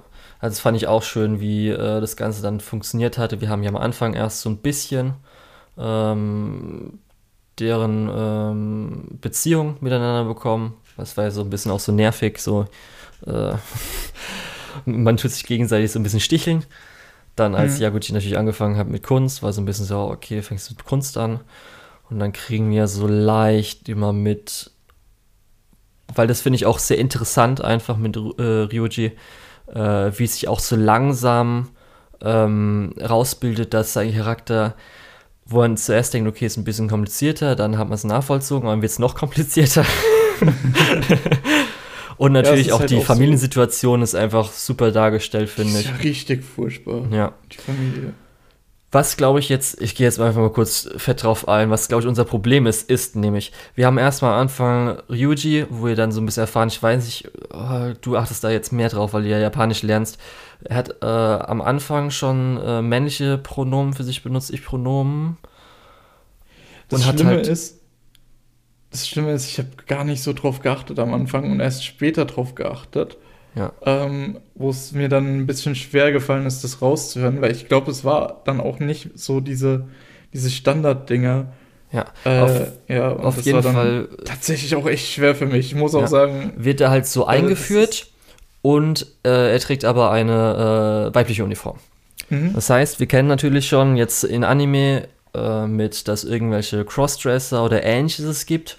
Mhm. Und da kann es ja Möglichkeiten geben, dass entweder die Person äh, sich als äh, männlich fühlt, aber halt gerne crossdressed, oder dass es eine Transperson ist. Das ist ja schon mal auch eine Möglichkeit. Yep. Dann ähm, haben wir dann so ein bisschen arg, äh, wo er zu Hause Schwierigkeiten hat, dann mit der Kunst klappt alles nicht, dann gibt es einfach dieses großartige, oh, diese Szene ist so gut, mit dem Thema, dass das Thema ist, ich oder ich selbst. Ja, und dann mit dem X. Natürlich für diese Figur ja. einfach absolut nicht machbar in diesem Moment ist, beziehungsweise mhm. vielleicht machbar wäre, indem halt das Chaos dargestellt wird, aber ist darum, das finde ich einfach perfekt gemacht. Dann haben wir kurz äh, eine Zeit, wo dann Ryuji äh, weibliche Pronomen, Ich-Pronomen für sich benutzt, wo mhm. er ja dann an, äh, oder in der, ähm, wie nennt sich die Bar, also so hier, ähm, Hostessbar arbeitet. Ja. Und dann auch kurz mit äh, Yaguchi dann äh, sagt, dass du mir eh nicht helfen kannst, hast du ja schon eben erwähnt. Und dann wird es nämlich auch ein bisschen äh, komplizierter, weil dann kommt ja das Ganze, dass Jaguchi sich mit äh, ihm unterhält, alles geht und so weiter. Dann fallen zum Beispiel auch so ein Satz wie, dass er lieber als Frau geboren worden mhm. wäre, wo sich auch schon so kommt, okay, jetzt eigentlich wirkt jetzt eher so trans, aber in dem Kontext doch nicht so ganz. Dann wird noch äh, kurz gesagt, dass er sogar äh, bisexuell ist, was jetzt auf jeden ja. Fall, das ist auf jeden Fall gesetzt. Ryuji ist bisexuell, das kann man auf jeden Fall sagen. das ist schon mal etwas. Und nachdem äh, er mit Yaguchi sich ganz besprochen hat und so weiter und so fort, benutzt er auch wieder Er-Pronomen. Was ich jetzt so ein bisschen aus dem Ganzen rausgelesen habe, ist, äh, weshalb ich jetzt auch für mich äh, festgelegt habe, dass ich jetzt erstmal er benutze, dass er jetzt sich nicht als Transperson sieht und diese Kommentar mit, ähm, ich wäre lieber als Frau geboren, geht eher darum, dass er dann zum Beispiel lieber hätte Frauenkleider anziehen können und dann auch, weil er hatte ja sich nur in eines, ein Mädchen mal verliebt, dass es alles ein bisschen einfacher wäre mit äh, seinem Aussehen, wie das Ganze ist. Aber er eher so in Richtung, weshalb auch Xia benutzt wird, ist ja so ein bisschen, da ist ja eher non-binär, aber so genderfluid ist. Mhm. Und dass man auch natürlich, du hast ja schon erwähnt, schlecht darstellen kann mit den Pronomen. Aber wir noch nicht so endgültig jetzt, glaube ich, so das Bild haben, wie er oder möglicherweise kann es ja trotzdem noch sie oder Xia sein, sich darstellen will.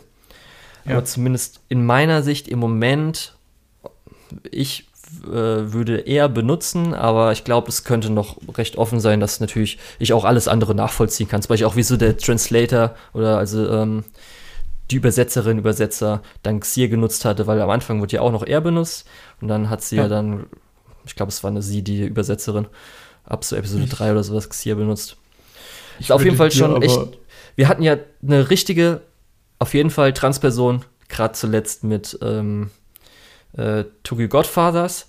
Und dann finde ich es halt mhm. so interessant, dass wir was sehr, sehr Kompliziertes haben. Was ja, ja auch eine bei, echt bei Tokyo Godfathers, bei Tokyo Godfathers war es ja noch so ein bisschen eher auf lustig versucht, aber sehr, meiner Meinung nach sehr inklusive, weil ähm, halt die Beleidigungen in alle Richtungen geflogen sind und alles so ein bisschen rough war. Mhm. Ähm, hier, um nochmal kurz auf das, was äh, du gerade gesagt hast, zu sprechen zu kommen. Natürlich ist es auch schwierig bei einer Figur in dem Alter, die sich noch selbst findet, ähm, schon definitiv abschließend zu sagen, welches Pronomen dann letztendlich äh, das Richtige wird. Deswegen ist das, was du sagst, auch, glaube ich, recht relevant. Ja, das Ding ist halt immer, zum Beispiel bei non-binären Personen hier, die Sängerin von ähm, den Evangelion Rebuild Endings. Sie mhm. hat zum Beispiel gesagt, dass sie gerne im Englischen äh, ein Day haben möchte. Und auch, mhm. ich glaube, jetzt hier bei ähm, äh, Land der Juwelen hat jetzt dann, haben jetzt auch die Übersetzer vom Deutschen, also sie jetzt äh, das Ganze mhm. ins Deutsche übersetzen, oder ich glaube dann, die haben ja schon den Manga übersetzt, haben sie halt dann die originalen Mangaka angefragt, so hier, es gäbe die Möglichkeit, dass wir halt äh, Xir benutzen, das ist so ein neues Pronomen, halt, was man für non-binär nutzen mhm. könnte. Äh, sollen wir das hier bei den paar Charakteren so hier nehmen? was würden Sie sagen? Da wurde halt Ja gesagt, dann wurde es halt deswegen benutzt. Darum. Ist halt cool. immer so die Frage, weil ich glaube auch im Manga jetzt, wo ich weitergelesen habe, ist auch immer noch so ein bisschen offen. Muss ich nochmal schauen, wie sich dann vielleicht die Mangaka am Schluss äh, entscheidet für den Charakter Ryuji. Ja, das war auf jeden Fall, aber das fand ich sehr interessant, weil es halt sehr gut darstellt, äh, ich finde realistisch darstellt für manche Personen in unserer, in unserer heutigen Zeit, dass sogar. Das ist, darüber hinausgegangen wird, über eine normale Transperson. Es ist auf jeden Fall sehr modern und das ist auch ein modernes Problem, was die Jugend von heute, auch so blöd, wie sich das anhört, aber was die Jugend von heute ähm, eben auch beschäftigt und beschäftigen muss, weil es ist wahrscheinlich was, was eigentlich schon immer so war, dass es eben Leute gibt, die irgendwie äh, Transgender oder Genderfluid oder was auch immer äh, sind ähm, und das das Ganze war halt ewig lang nicht relevant und jetzt eben gerade auch wegen äh, Repräsentationen können immer mehr Leute eben realisieren, ja. dass es bei ihnen so ist. Ich sage nicht, dass sie es dadurch sind, sondern die realisieren einfach nur, dass es so ist und schon immer so gewesen ja. war. Darum war es sehr schade, als dann äh, Ryuji gesidelined wurde und nicht mehr wirklich vorkam. mhm. so ein bisschen. Ja. ja. Aber um, um mal den Fokus auch nochmal davon wegzunehmen, ich finde den anderen Fokus, äh, den sie hat mit dem, mit diesen Modedesigns, die eigentlich besser sind als die Kunstwerke, äh, und dass sie das auch eigentlich lieber machen würde, aber ihrer Großmutter zuliebe, die ja in dieser kaputten Familie so die einzige richtige Bezugsperson ist, die ihr, geblie sie ihr geblieben ist, ähm, ist diese ganze, ähm, ach, das finde ich auch noch ein interessanter Punkt. Jetzt hat mich dieses Pronomen-Ding komplett rausgezogen. Es ist wirklich noch schwierig, über, äh, über diese Themen zu reden. Äh, einfach weil die Sprache noch ein bisschen hinkt an der Stelle, glaube ich. Ähm, anyways, ich finde äh, diesen Arc auch sehr interessant, dass sie äh, einem anderen Menschen zuliebe es doch mit der Kunst versucht, obwohl eigentlich was anderes äh, ja höhere Priorität hat. Ja. Sowas, sowas sehen wir ja normalerweise irgendwie nur mit Liebespaaren, wo dann jemand sagt, aha, okay, ich nehme doch den Job in äh, Tokio an und kündige meinen Job in Osaka, um bei dir zu sein und was auch immer. Ähm, keine Ahnung. Ja, darum umso schade, dass halt die Adaption so mittelmäßig war. Ja, wirklich sehr viele relevante Themen. Äh, sehr interessantes, äh, sehr interessante Coming-of-Age-Geschichte, die auch ein sehr breites Spektrum abdeckt. Und ja, ich, eine bessere Animation wäre besser gewesen. Ja. Gut, dann kommen wir jetzt zu meinem sogar Anime of the Year letztes Jahr gewesen und deswegen auch Anime of the Season. Mushoku Tensei, mhm. Jobless Reincarnation, der zweite Part. Also ist wahrscheinlich auch wieder, ja, müsste eine Split-Core gewesen sein, weil, glaube ich, eine äh, Sommer war dann. Hm, war das zuerst im Spring oder war es in der Winterseason? Ich glaube, wir haben es schon im Winter gesehen, die okay. erste Staffel. Dann haben sie das tut ja gar nicht so viel zur Sache erstmal. Ja. Und der erste Teil, den fandest du ja auch gut. Jetzt habe ich schon so mhm. ein bisschen im Gespräch äh, letzten Wochen mal so rausgehört und auch in äh, der letzten Folge hast du ja gesagt, dass du ein bisschen ja. mehr Kritik dann haben wirst. Ich muss halt sagen, ähm, dass immer noch, also da können wir uns, glaube ich, beide einig sein, äh, auf jeden Fall produktionsmäßig über allem erhaben. Das stimmt, ja. Einzige da Ding ist, dass es dieses eine CGI-Pferd gab. ja, das ist also da kann man auch mal ein Auge zu. Ja, aber es ist schon viele so, oh nein, oh wenn jetzt schon Studio Bind nur CGI-Pferd machen kann. Jojo Part 7. Na gut, aber genau, da muss man glaube ich nicht viel sagen. Wir hatten ja schon einmal die ähm, Szene auch noch erwähnt mit äh, der kleinen Göttin, die ja so ein bisschen Trigger-esque war. Dann haben wir noch ein bisschen mehr Action-Szenen dann auch zum Ende hin gehabt. Und auch so zur Action, muss ich halt sagen, gab es halt so ein paar Szenen, gerade äh, Wendepunkt 2, wie halt die Magie da eingesetzt wurde und so weiter, ist halt einfach, mhm. oh, es ist so geil. Zu, ist einfach so richtig geil. Zu Wendepunkt 2 sah super aus, aber ich finde, es ist eine der schlimmsten Episoden, die wir im letzten Jahr hatten. Okay. Ich kann auch gleich erklären, warum. Ja, wie gesagt, kannst du gleich machen, darum will ich kurz das alles vorneweg, ja. wo wir uns schön einig sein können. Mhm. Und, ich stimme ähm, dir auch bei total vielen Sachen zu. Ich finde auch die Fantasy-Welt richtig schön.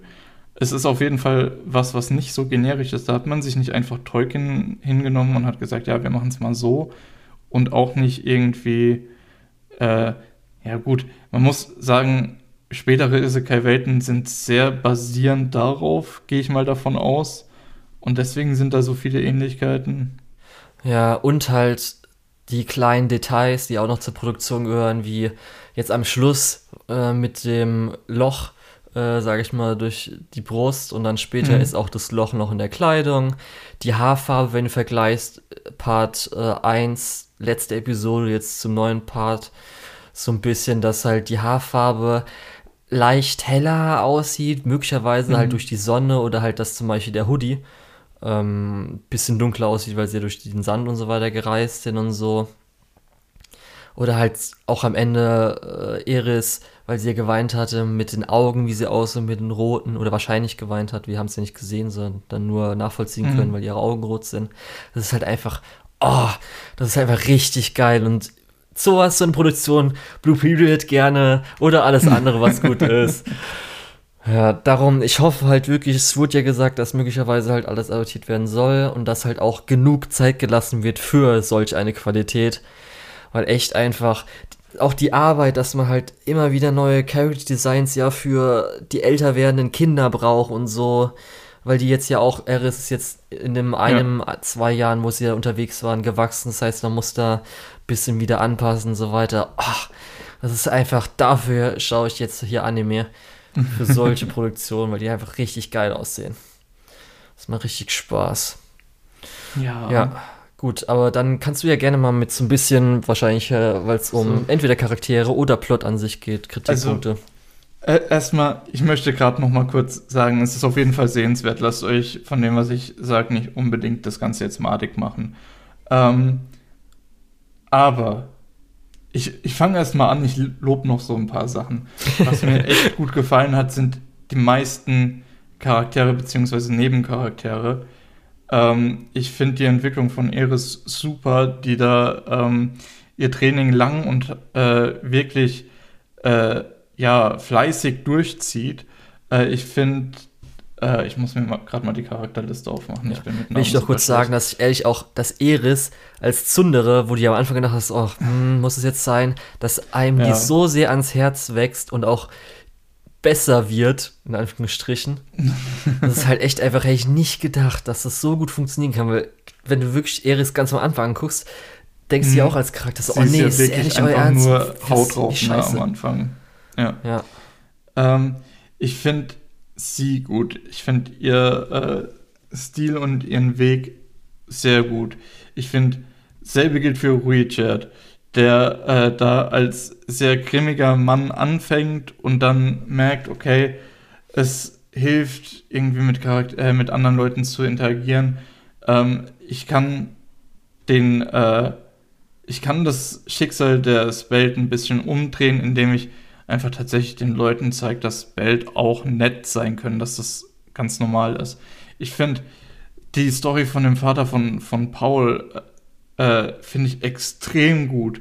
Gerade was du in der ersten Staffel gesagt hast, dass er mit seiner Frau ja diese sehr äh, körperliche Beziehung hat. Und dass es bei so einem jungen Paar ja auch ganz gut sein kann und so weiter. Ähm, das, das unterstreicht nochmal, wie schwer es ihm jetzt fallen muss, ohne seine Frau zu sein, ohne seine äh, Geliebte auch zu sein, weil äh, er hat ja seine Frau dann zwischendrin sogar betrogen. Ähm, und wie ihm diese Zeit aber auch hilft, ein besserer Vater zu werden und wie er dann auch ähm, ja eine gewisse Anführerrolle wieder einnimmt, die er früher wohl schon mal hatte, äh, aber jetzt auch noch mal irgendwie anders ausfüllen muss, weil er eben auch diese ganzen väterlichen Sachen mit einbeziehen muss. Ich finde ähm, die Gruppe um Roxy rum finde ich super interessant. Da hätte ich gerne wirklich mehr gesehen als das, was wir gesehen haben. Auch wenn mir die äh, Elfe irgendwie ein bisschen komisch vorkommen. Ja, das hast du ja erwähnt. Äh, aber ja, hatte ich, hatte ich erwähnt. Ich finde auch, auch sowas wie dieser, äh, die Zeit, die die in diesem äh, Walddorf verbracht haben, äh, die, allein der Sparringkampf zwischen Eris und den beiden ähm, äh, Mädels ähm, sieht einfach so gut aus. Und dazu kommt eben noch diese ganze Geschichte, die ganze ähm, dass äh, Ghislaine eben nicht mehr in dieser äh, Siedlung war seit Jahrzehnten und dass das ähm, irgendwie auf der einen Seite einen gewissen, eine gewisse Ablehnung verursacht hat, auf der anderen Seite wollen sie aber auch, dass sie wiedersehen. Ne? Mhm. Ähm, alles super, finde ich alles richtig toll. Das Einzige, was mich wirklich stört, und das ist leider, leider, leider einer der größten Teile der Serie, ist äh, Rudius und alles, was um ihn und wie die Welt um ihn herum eben sich für ihn verbiegt. Das finde ich richtig, richtig schade und das reißt mich auch immer wieder raus. Und jetzt kommen wir eben zu meinem großen Kritikpunkt, weil äh, Rudius, wir haben, wir wissen ja, er ist ähm, reinkarniert worden, war vorher ein Need und hat da diverse Probleme mitgenommen. Äh, ich habe jetzt während der Serie so drei Hauptprobleme ähm, festgestellt. So das eine ist, dass er denkt, er muss alles alleine machen. Das andere ist so fehlender Respekt vor anderen Menschen. Und das dritte ist diese, äh, diese unglaubliche Hürde, irgendwie Vertrauen aufzubauen zu anderen, irgendwie andere äh, mit einzubeziehen. Ich glaube, das war's. Ich hatte, glaube ich, noch was anderes, aber es ist erstmal egal. Ähm, und wir, hatten, wir haben immer wieder Character Arcs, wo er es eigentlich lernen sollte. In der ersten Folge von der, vom zweiten Part haben wir sogar ähm, diese eine Konfrontation zwischen Rudyard und äh, Rudius, wo Rudyard sagt, hey, du willst doch jetzt nicht alleine losziehen, deinen Stab verkaufen, um dieses Problem alleine zu lösen. Ich dachte, du hättest letzte Staffel gelernt, dass wir das zusammen machen können und so. Ähm, und auch das ist so ein bisschen, ja, äh, das zieht sich dann auch so ein bisschen durch. Er macht ja dann eigentlich die ganze Staffel immer wieder Solo-Trips. Und er fällt damit immer wieder auf die Fresse. Er geht solo in diesen Keller und befreit die Leute, wird äh, in diesen Bambusknast geworfen. Ähm, er geht solo los, um seine, sein ehemaliges Hausmädchen da rauszuholen. Oh, wieder gefangen. Komisch. Ähm, und dann hier Wendepunkt 2 ist übrigens was, wo er jeden dieser Character Arcs, wo er eigentlich schon mehrfach durchgegangen ist, einfach komplett ignoriert. Auch da, er ist der Einzige, der sich umdreht und anfängt irgendwie, ähm, ja, den Typen zu provozieren. Also nicht zu provozieren in dem Sinn, aber du weißt, was ich meine. Ähm, denn, also wie gesagt, das ist eigentlich was, was er immer wieder lernt, wo er immer wieder merkt, okay, vielleicht soll ich doch was äh, die anderen mit einbeziehen, ne? Ähm, und dann der nächste Punkt ist so dieses, ähm, dass er wenig oder also wenig Respekt vor anderen Leuten hat und besonders keinen Respekt vor Frauen. Ähm, und auch da ist so ein bisschen, wir haben diesen Arc, wo er äh, auf diese beiden Prinzen trifft ähm, die vorher, wo der eine vorher von Roxy unterrichtet wurde und der andere diese, äh, diesen Nandroid von Roxy von ihm dann hat. Ähm, die Figurine. Genau, die Figurine. Ähm, wo uns explizit gesagt wurde, dieser Res diese Respektlosigkeit gegenüber Frauen ist eigentlich in dieser Welt nicht so akzeptiert, äh, in dem Sinne, dass eben der eine Prinz den anderen umbringt dafür und der andere so ein bisschen aus der Thronfolge gestrichen wird dafür oder so. Irgendwie war da was. Ähm, und anstatt dass er, dass Rudius da seine Lektion lernen muss, kriegt er irgendwie ein Höschen von seiner ehemaligen, äh, von seinem ehemaligen Hausmädchen geschenkt. Muss das so sein? Na? So ein bisschen. Ähm, und auch da, in Wendepunkt 2, am Anfang von der Episode, äh, sagt Richard zu ähm, Eris, dass er sie als Kriegerin anerkennt und dass er ihr nichts mehr beibringen kann. Und es ist im Character Development von Eris in ihrer ganzen Geschichte, ist das so der größte Erfolgsmoment, den sie hat. Und Rudis zwickt ihr in den Nippel. Was soll denn das? ähm, und das kommt auch direkt nach diesem Arc, wo wir eigentlich gelernt haben, dass dieses, diese Respektlosigkeit eigentlich nicht geht. Äh, und dann das dritte, dieses Empathie für andere Leute, dieses Vertrauen in andere Leute. Da hatten wir ja diesen großen Arc mit seinem Vater, wo er gelernt hat, okay, ich muss auch diese, die Lage von anderen Leuten sehen, ich muss vielleicht ein bisschen ab und zu geben. Und Paul lernt ja praktisch dasselbe. Die lernen beide eben diese Empathie füreinander. Und ähm, ja, auch diese Empathie, die er da gelernt hat in dem Character Arc, ist dann schon wieder so, ja, egal über die ganze Staffel und dann auch besonders nochmal in Wendepunkt 2, weil ihm fehlt komplett die Empathie für seine Reisegefährten, die da wie angewurzelt stehen, zittern vor Angst und er so, ja, mh, hm, ist mir eigentlich egal. Äh, ja, das ist so mein kleiner Rant. Das sind so meiner Meinung nach die drei äh, Verhaltensmuster, die er so als Need mitgenommen hat und wo er jetzt eigentlich lernt, wo der Anime auch so tut, als würde er lernen, die ähm, abzulegen. Und er macht es einfach immer wieder. Und es zieht mich so raus, das geht mir so auf die Nerven. Ja, das mhm. ist so mein kleiner Rant. Okay. Ja, also ich kann zumindest auch, auch mal sagen zu meinen negativen Sachen. Also das, was du erwähnt hast, ähm, der Dschungel-Arc, muss ich sagen, mhm. fand ich schon ein bisschen langweilig, weil er mir nicht viel mehr gegeben hat. Er hat ja noch mal ein bisschen so die Beziehung zwischen, oder Eris zu anderen Charakteren und Eris zu Rudius entwickelt leicht, aber das hätte ich jetzt auch nicht so ganz in dem Maße gebraucht, gerade weil mich auch die Location nicht so abgeholt hat. Und du hattest ja schon erwähnt. also, ich muss sagen, Respekt an den Hustle. Die Figurin-Folge, dass es eigentlich nur eine Commercial ist für die Figurin, die es ja dann auch wirklich gibt. Ach, die gibt's auch noch wirklich. Chapeau. Ja, die wurde sofort natürlich nach Ausstrahlung als Tweet angekündigt, dass es eins zu eins diese Figur gibt, wo du es auch abnehmen kannst. Ich muss sagen, es ist halt einfach schon, also ich habe schon Respekt dafür, dass es halt echt einfach perfekte Werbung dafür ist. Also, okay. Und äh, ja, also man hat auch währenddessen so gemerkt, als es auch erklärt hat, ich so, es gibt doch garantiert dazu dann bald eine F Figur, oder? Oh, oh, aber wow. Eine Figur für was auf den Markt zu bringen, was in der Serie selbst als negativ dargestellt wird. Wow. Und thematisiert also muss man erstmal drauf kommen. Tja. Ha?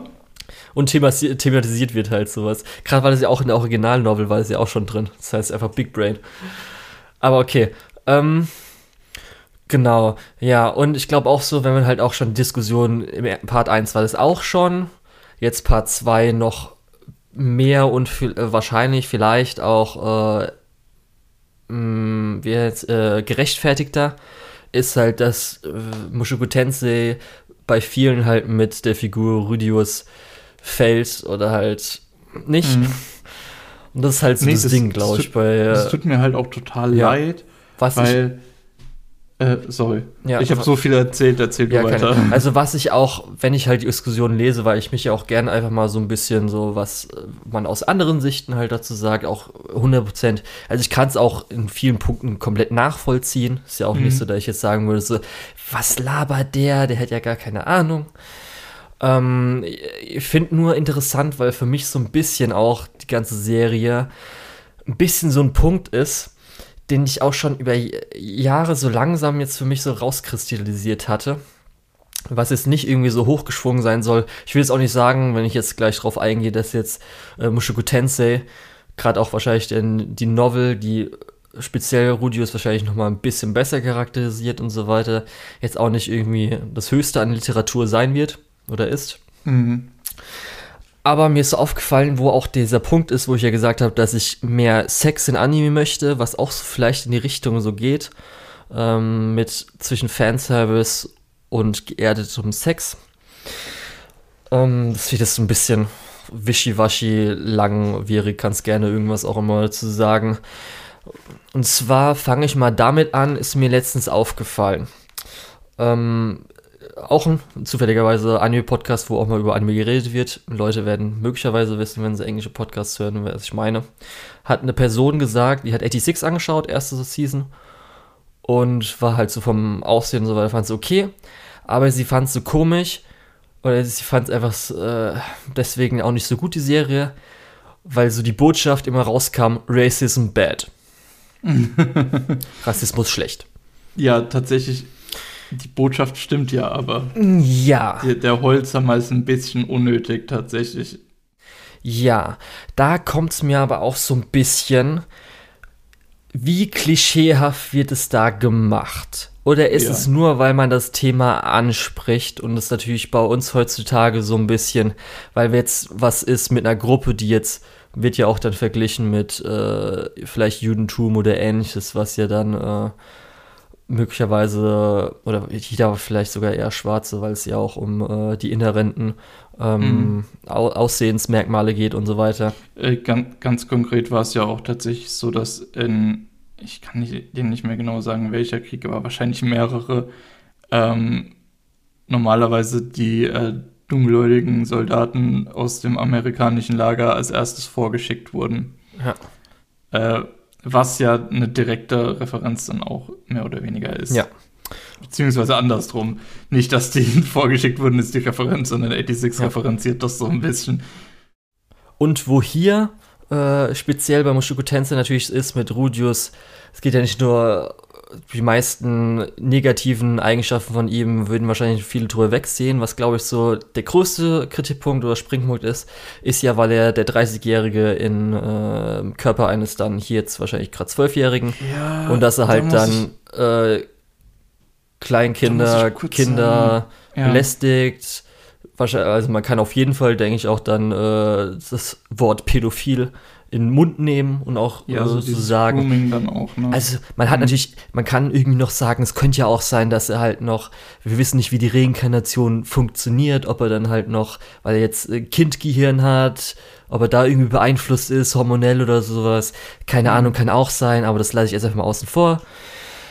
Und ja, ähm, das ist ja so das Ding mit halt dem Punkt, wenn halt, äh, zum Beispiel jetzt Eris, hast du ja schon vorhin erwähnt, sexuell belästigt oder ähnliches, dass er mhm. ähm, keine ähm, ähm, ähm, ähm, Konsequenzen mehr oder weniger trägt. Ja.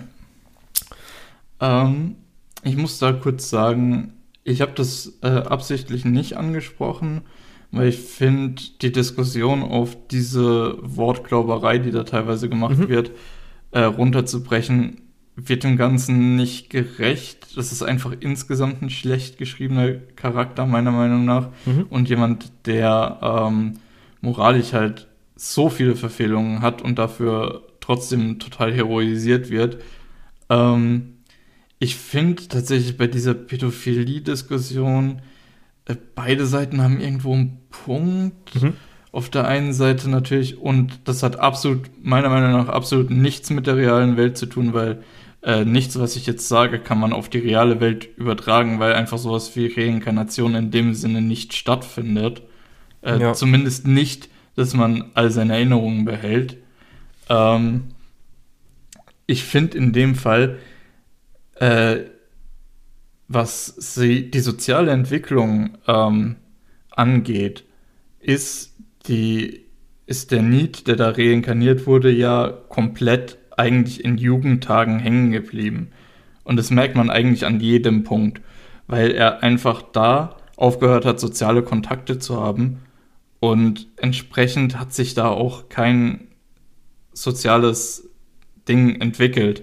Mhm. Deswegen ist es ein bisschen schwierig, die Situation mit echten Pädophilen zu vergleichen, äh, weil er hat halt jetzt diese, dieses soziale Verständnis von einem Jugendlichen in einem Körper von einem Kind, ähm, das gibt es halt einfach in der realen Welt nicht. Natürlich gibt es Leute, die mit ihrer Sozialkompetenz hinten dran sind und die dann auch pädophil sind und das ist in der realen Welt absolut nicht in Ordnung und die brauchen psychologische Hilfe. Aber de facto gibt es in dieser äh, Fantasy-Welt keinen Psychologen, der Rudius therapieren könnte. Ne? Deswegen mhm. ist das alles so ein bisschen hinfällig die Diskussion macht halt in diesem Fantasy-Kontext meiner Meinung nach irgendwo keinen Sinn, weil es keine real verständliche Situation ist. Wie gesagt, ja. ich unterstreiche nochmal, Pädophilie ist absolut furchtbar und sollte in der realen Welt vielleicht sogar härter bestraft werden, als es im Moment der Fall ist. Aber das auf diese Fantasy-Welt umzumünzen, ist ein bisschen schwach. Was mich eher nervt oder was eher das Problem von der Geschichte ist, dass er diese Triebe ausleben kann, ohne dass er die Konsequenzen dafür bekommt. Ja. Weil wir sehen auch in der Serie, dass es Konsequenzen für sowas eigentlich gibt. Mhm. Und das ist nämlich das Ding, wo ich mich so ein bisschen frage, da komme ich auch noch zum anderen Punkt mit dem Racism Bad, weil Konsequenzen ergeben da teilweise jetzt so, wie natürlich es gestrickt ist, man muss immer sagen, muss der ähm, Autor das so schreiben oder nicht, aber das ist nochmal eine andere Diskussion, kommt vielleicht auch nochmal dazu. Weil was irgendwie so, ich manchmal, das nicht alle natürlich, die diesen Punkt anbringen, die auch sagen, das kann man natürlich besser einführen, besser äh, durch das Ganze durchgehen, ist, dass wenn man halt immer ähm, schwierige Konsequenzen als, was viele halt zu interpretieren ähm, oder so sehen, dass zum Beispiel dann, wenn Eris natürlich zurückschlägt, dass es eher auf Comedy gemacht ist, ähm, dass, ähm, wo war ich gerade? Äh, genau, mit Resident dass natürlich, wenn er jetzt dann aber jedes Mal dadurch ja jetzt auch speziell am Anfang von einer vielleicht langen Geschichte die Konsequenz sofort immer hat, ist auch irgendwie mhm. so ein bisschen, kommt es dann auch schon so in die Richtung Sexual okay, Assault ähm, Bad. Da ähm, finde ich dann. Meiner Meinung nach gibt es einen spezifischen Punkt, wo es einfach hätte Konsequenzen geben müssen. Und zwar tatsächlich das, was ich vorhin in Wendepunkt 2 mhm. angesprochen habe. Ähm, sie freut sich enorm über einen großen Meilenstein in ihrem Leben. Und er hat nichts Besseres zu tun, als ihr in den Nippel zu zwicken. Mhm. Es hört sich zwar super dumm an, aber an dem Punkt, egal wie lang du mit jemandem gereist bist, an dem Punkt ist doch irgendwo eine Grenze überschritten, wo du sagst, jetzt reicht's. Und das wird einfach null thematisiert. Äh, weder Rudyard, der ja ein sehr krasser Saubermann eigentlich ist, er möchte sich ja überhaupt nichts Schulden kommen lassen und eher jedem helfen, dem er so begegnet. Dass er dann nicht sagt, hey, jetzt reicht's aber so langsam, zumal er auch gewissermaßen eine Vaterrolle in dieser Gruppe übernimmt und dass Eris ihm auch nicht sagt, hey, also jetzt ernsthaft, was, also sie ist ja 14, kurz vor 15 zu dem Zeitpunkt, äh, dass sie da nicht einen gewissen Abstand dann nimmt. Mhm. Ähm, das ist meiner Meinung nach der Punkt, da hätte es Konsequenzen geben müssen. Und wenn es an diesem Punkt keine Konsequenzen gibt, ist meiner Meinung nach alles, was jetzt noch kommen könnte, äh, irgendwie nicht mehr ausreichend. Okay. Wenn überhaupt noch was ja. kommt. Ich ja. bezweifle es ehrlich ja, gesagt. Ja, für mich ist nämlich so, aus meiner Sicht, ähm, finde ich sogar okay, wenn man selbst so dumm es klingt, ich weiß nicht, wie jetzt dann die nächsten 24 Episoden, ob die jetzt dann nur im Jugendalter oder sowas spielen, kann für mich selbst da nicht so krasse Konsequenzen sein, weil ich schaue viel Anime. Und ich bin fucking genervt, dass wir nicht äh, wirklich lange Serien haben. Mhm. Wir haben meistens zwölf Episoden. Wir haben dann noch 13 Episoden. Wenn du zwölf Episoden, wenn du 24 Episoden Attack on Titan gesehen hast, dann geht dir Ehren auch hart auf den Sack. Und ich finde es auch ja. endlich mal so gut, dass wir eine Serie haben, wo wir möglicherweise, weil sie ja auch eine lange Light Novel-Reihe ist, ich weiß nicht, hat die jetzt 25 Light Novel-Volumes oder sowas, dass man das Ganze über das Ganze strecken kann. Dann noch ein Punkt, das hatte ich glaube ich auch in Part 1 damals gesagt, mit schlechten Charakteren. Also, ähm, ich meine jetzt nicht, äh, dass der, äh, ich meine jetzt ähm, nicht, dass der Buchcharakter schlecht ist, sondern man einen schlechten Charakter hat. Also ich weiß nicht, böse Anti-Held, du weißt, was ich meine, jetzt so schlechten Charakter. Oder? Was, was, also das ja. schlechte ja. Eigenschaften, so schlechten Charakter hat. Weil ich auch teilweise ein bisschen genervt bin von Anti-Helden, die nicht wirklich also die äh, nicht wirklich schlecht sind, in Anführungsstrichen, wenn du weißt, was ich meine, mhm. sondern die noch cooler gemacht sind, als sie sind. Ja. Also die eine Coolness rausziehen. Ich würde sagen, Rudius hat ja keine Coolness daraus gezogen. Manche würden sagen, dass zum ich Beispiel durch Sexual Assault und so weiter, also dass das ja mal so als Lache aber, gespielt wird. Aber für einen Anti-Helden ist es ja eigentlich im Kern der Sache. Ich will ja nicht, ich will nicht sagen, dass er ein Anti-Held ist, das meine ich ja. Okay. Ähm, ich meine einfach nur, dass er, das habe ich glaube ich damals gesagt, dass er eigentlich eine schlechte Person ist. Ja.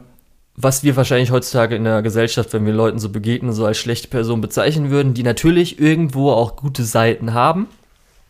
Mhm.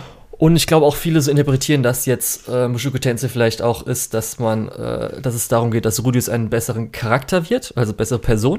Und nicht unbedingt, weil er sagt, er will ein besseres Leben führen, was jetzt innerhalb des Charakters vielleicht was anderes definiert ist als wir sozial äh, normalgestellteren, sag ich mal so. Und äh, viele könnten wahrscheinlich auch sagen, dass ich mir das irgendwie zurechtlege. Ich habe aber so ein bisschen gemerkt, dass bei vielen Sachen ähm, gerade weil wir jetzt ja auch im Anime sind und wir immer mit jetzt ganz viel zu tun haben mit Otaku-Tour, mit, dass irgendwie Leute dargestellt werden und im Hintergrund äh, ist halt dadurch beeinflusst, was ja auch Miyazaki damals gesagt hat, dass äh, Anime ähm, zu viel durch sich selbst beeinflusst wird und dadurch so ein mhm. bisschen circle-jerkig wird. Dass vielleicht man auch mal so überlegen kann, so auf eine Sicht zu gehen, neutral beobachtend, wie vielleicht eine dokumentationsmäßig. Weil so, wenn man das jetzt ja einfach vielleicht neutral sagen wollen würde, das jetzt sich mal kurz komplett rausnimmt, ist keine geschriebene Geschichte von einem Menschen, mhm. der irgendwie in unserer Gesellschaft lebt und sich das anguckt, ergibt das meiste ja schon ein bisschen Sinn. Weil es jetzt so eine Gesellschaft ist, wo ja noch wir sehen, ähm, dass Frauen nicht so viel wert sind, so wie halt mittelalterlich und so Zeugs, bla bla bla. Weißt du, was ich ja meine? Ja, und ich dann auch ja vollkommen mal okay finde, wenn ein Charakter auch schlecht bleibt. Also zum Beispiel jetzt, mhm. ähm, wenn jetzt die ganzen Sachen kamen mit dem Nippel und so weiter, sehe ich es halt schon ein bisschen eklig einfach. Ja. Und es ist jetzt auch nicht vielleicht so, weil man es halt aus dem äh, Anime und so weiter kennt, dass halt die ähm, Person, äh, weil sie eine Zundere ist, halt zurückschlägt und so weiter. Mhm. Und so ist für mich sehr vieles, weil zum Beispiel, wir haben ja so manche Szenen wie, als er anfangs Selfie auszieht und sie nackt ist. Und sie mehr oder weniger ja. beide weinen. Wir haben so Szenen. Das finde ich noch okay. Ja, ähm, wir haben noch so Szenen wie, was hatte ich gerade im Kopf? Ah, mh, mm, äh, ach Gott, ist äh, mir, glaube ich, entfallen. Lass, lass mich gerade noch mal zu den ja, äh, Punkten, die du sagst, gerade noch mal ein paar Sachen Natürlich. anmerken. Und ich glaube, wir sollten auch so langsam zum Punkt kommen ja. mit Mushoku Tensei, weil ich glaube, wir sind tatsächlich so äh, beide Seiten von dieser großen Diskussion ähm, und deswegen können wir die auch beide abarbeiten. Ähm, obwohl ich jetzt, wie gesagt, Mushoku Tensei nicht furchtbar finde. Ich finde es immer noch ein guter Isekai, den man sich durchaus angucken kann.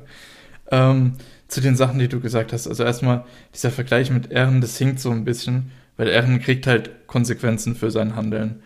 Ähm, wenn er über die Stränge schlägt, dann wird er von seinem Ausbilder bestraft. Wenn er äh, zu aggressiv vorangeht, dann ähm, hat er halt auch Todesangst und so weiter. Ne? Ja, das ist ja was, was seinen Charakter über die Zeit auch massiv verändert.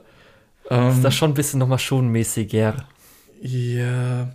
Ein anderer Punkt, ähm, den du gesagt hast, dass in der Gesellschaft von äh, Mushoku Tensei Frauen äh, mittelaltertechnisch nicht so hochgestellt sind. Das stimmt meiner Meinung nach nicht unbedingt. Wir haben äh, ja mit Roxy eigentlich das beste Beispiel. Äh, eine junge Magierin aus ja eigentlich nicht so gut gestelltem Haus. Ähm, das wäre im Mittelalter nicht möglich gewesen. Du kannst keinen ehrenhaften Beruf in dem Stil ergreifen aus ähm, ja, ja, so schlecht gestellten Verhältnissen und dann auch noch als Frau. Man muss schon sagen, im Mittelalter war es schon ein bisschen anders als jetzt ja, in dieser Fantasy-Welt. Natürlich, es liegt auch daran, ähm, was ich auch so interessant fände, wenn man mal so ein VR-MMO hätte, wo man wirklich eingesperrt ist, dass natürlich mhm. geschlechtermäßig durch die Fähigkeiten und hier speziell Magie äh, das Ganze aufgebrochen wird, weil selbst wenn jetzt die Männer halt äh, hier in der Welt natürlich körperlich stärker sind, kann man das mit Magie mhm. ausgleichen. Darum Klar. ist nochmal was anderes, aber kann ich verstehen. Ähm, deswegen, Frauen sind hier auch oft einfach nicht schlechter gestellt. Das sehen wir ja auch mit Rudios Mutter nochmal. Ähm, ja. Dann zu dem Punkt, wo du gesagt hast, man kann es ja auch neutral betrachten, so ein bisschen wie eine Dokumentation. Könnte man prinzipiell machen, aber die Serie ist halt nicht so, dass man es neutral betrachten kann. Zum ja. einen ist natürlich Rudius unser POV-Charakter. Genau. Wir hören seinen inneren Dialog, wir sehen seine Träume und so weiter. Das heißt, du kannst da eigentlich faktisch schon mal nicht neutral sein. Zum anderen ist die Welt auch nicht neutral ihm gegenüber, sondern äh, er wird schon sehr stark heroisiert. Also da brauchen wir auch wirklich nicht drüber reden. Er erlaubt sich teilweise Dinge, wo die Leute danach sagen, ah ja, sehr gut ähm, wo andere Leute in derselben Gesellschaft äh, kritisiert werden und ähm, ja teilweise ausgestoßen werden sogar. Deswegen mhm. ja, ist ein bisschen schwierig, die drei Punkte. Das meiste du, also davon trägt ja zumindest Punkte, in dem Sinne Konsequenzen am Schluss. Ähm, bis halt dass er alleine Sexual ja. Assault, genau. Oder was, ja. was ja theoretisch dann seine Konsequenz ist, weil er ja, sage ich mal, so gut war und es auf die Reihe bekommen hat. Das, die erste Konsequenz war ja in Part 1, als äh, eine Person wegen ihm gestorben ist, wo er ja auch dann von Ruggiero äh, richtig angeschissen mhm. wurde und er auch selbst gemerkt hatte, fuck, äh, so ein bisschen runtergeholt ja, wurde aus dem aber sogar, aber sogar da sagt die Gruppe oder? von der Person ja dann, hey, es war nicht so schlimm, das war unsere Schuld. Na, das ist genau das, was ich mit ja, aber Rudius, mein. Das ist ja aber dann ja egal, weil Rudius weiß es ja, dass es seine Schuld war. ja. Ja. Und ich weiß dann, nicht, aber wenn er dann halt auch nicht ja, so agiert, wenn er aber, daraus nichts lernt, ist es halt auch ja, nicht unbedingt. Aber im zweiten Teil, wie gesagt, ist ja dann die große Konsequenz, dass er allein gelassen wird, was ja für ihn auch so hm. eine der schrecklichsten Dinge ist, weil er ja noch nicht über komplett sein Trauma, sein Need-Trauma gekommen ist. Und äh, was ich schon eigentlich als große que Konsequenz natürlich davon finde, kann man natürlich sagen, nach einer Folge ist jetzt wieder nicht da, aber das kann man ja. dann wahrscheinlich zu allen sagen, wenn irgendwas rückfällig wird oder nicht. Finde ich dann mhm. ein bisschen schwierig. Braucht man da jetzt irgendwie dann ja, eine ganze Staffel, wo er Ja, klar, ich, ich sage jetzt auch nicht, dass jeder Rückfall ähm, schlimm ist. Ich sage nur, er ignoriert halt konsequent alles, was er gelernt hat über mehrere das Episoden. Das würde ich jetzt nicht so sagen. Ah, naja. Auf jeden Fall, ich, dann ich glaub, will ich aber, aber, noch kurz einen Punkt erwähnen, ist nämlich dann mhm. nochmal sein Need-Dasein, was am Schluss nochmal kommt. Die Szene, als man gemerkt hatte, dass die Eltern selbst nach Jahren, weil das hat man ja einfach nicht mitbekommen, weil das waren ja die Onkeln, die ihn rausgeschlagen haben aus der Wohnung und so weiter, dass selbst nach Jahren, nachdem er sich irgendwie zehn Jahre oder so weiter eingeschlossen hatte, dass sie ihm trotzdem noch freundlich gesinnt waren und sich um ihn kümmern wollten das fand ich echt einfach richtig schön. Weil das war irgendwie unerwartet. Ja. Weil irgendwie wäre ich davon ausgegangen, dass halt so ein bisschen, wie wir uns halt so kennen, haben halt die Eltern damit abgeschlossen und ist dann halt so, man versucht vielleicht ein bisschen so nett freundlich zu sein, aber die Situation, aber dass die ja schon ein bisschen herzlich waren, das fand ich mhm. dann schon ein bisschen so wow. Weil es ja auch gerade dann zusammengegangen ist mit seiner jetzigen Familie. Ja. Das hat mich schon ein bisschen ergriffen, muss ich sagen. Ja, also abschließend bleibt für mich hier zu sagen zu Mushoku Tensei, es ist auf jeden Fall was, was mich so weit interessiert, dass ich es weiterschauen möchte. Ich möchte auch wirklich, und das möchte ich gerade nochmal ausdrücklich sagen, ich möchte auch wirklich sehen, wie die Geschichten von den anderen Charakteren weitergehen.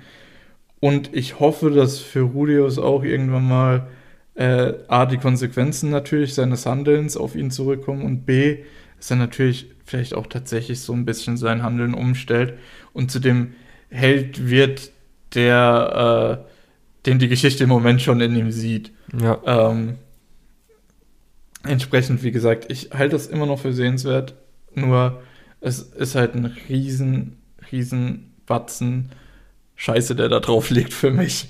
Ja. Äh, und es ist nicht ausgeschlossen, dass der noch weggeschaufelt wird. Und du willst jetzt aber auch über endlich deinen Anime of the Season reden. Warte, Cowboy lass mich gerade noch mal ein Schlussstrich, falls es vorhin nicht klar geworden ist. Pädophilie ist schlecht, Leute. In der realen Welt und in Auszuführen. Fiktion auch. Äh, generell. Ne? Also so Nur weil ich vorhin kurz gesagt habe, dass das in dieser Fantasy-Welt vielleicht nicht ganz anzuwenden ist, heißt das nicht, dass ich nicht der Meinung bin, dass das schlecht ist. Ja. Gut, auf jeden Fall ist Comic-Con Can't Communicate. Endlich wieder was Gutes. Wurde jetzt aber auch echt Zeit. ähm, ja, Komi äh, Can't Communicate ist für mich Anime der Season auf jeden Fall gewesen. Ähm, ja. Mehr muss man dazu sagen. Auf Wiedersehen. Ja, Nein. Punkt. nee, auf jeden Fall ist. Dort haben wir auch wieder ein paar wir haben auf jeden Fall eine. Äh, oh Gott, jetzt ist mein hier ein Matsch, nachdem ich jetzt irgendwie äh, die ganze Mushoku Tensei-Diskussion hier führen musste.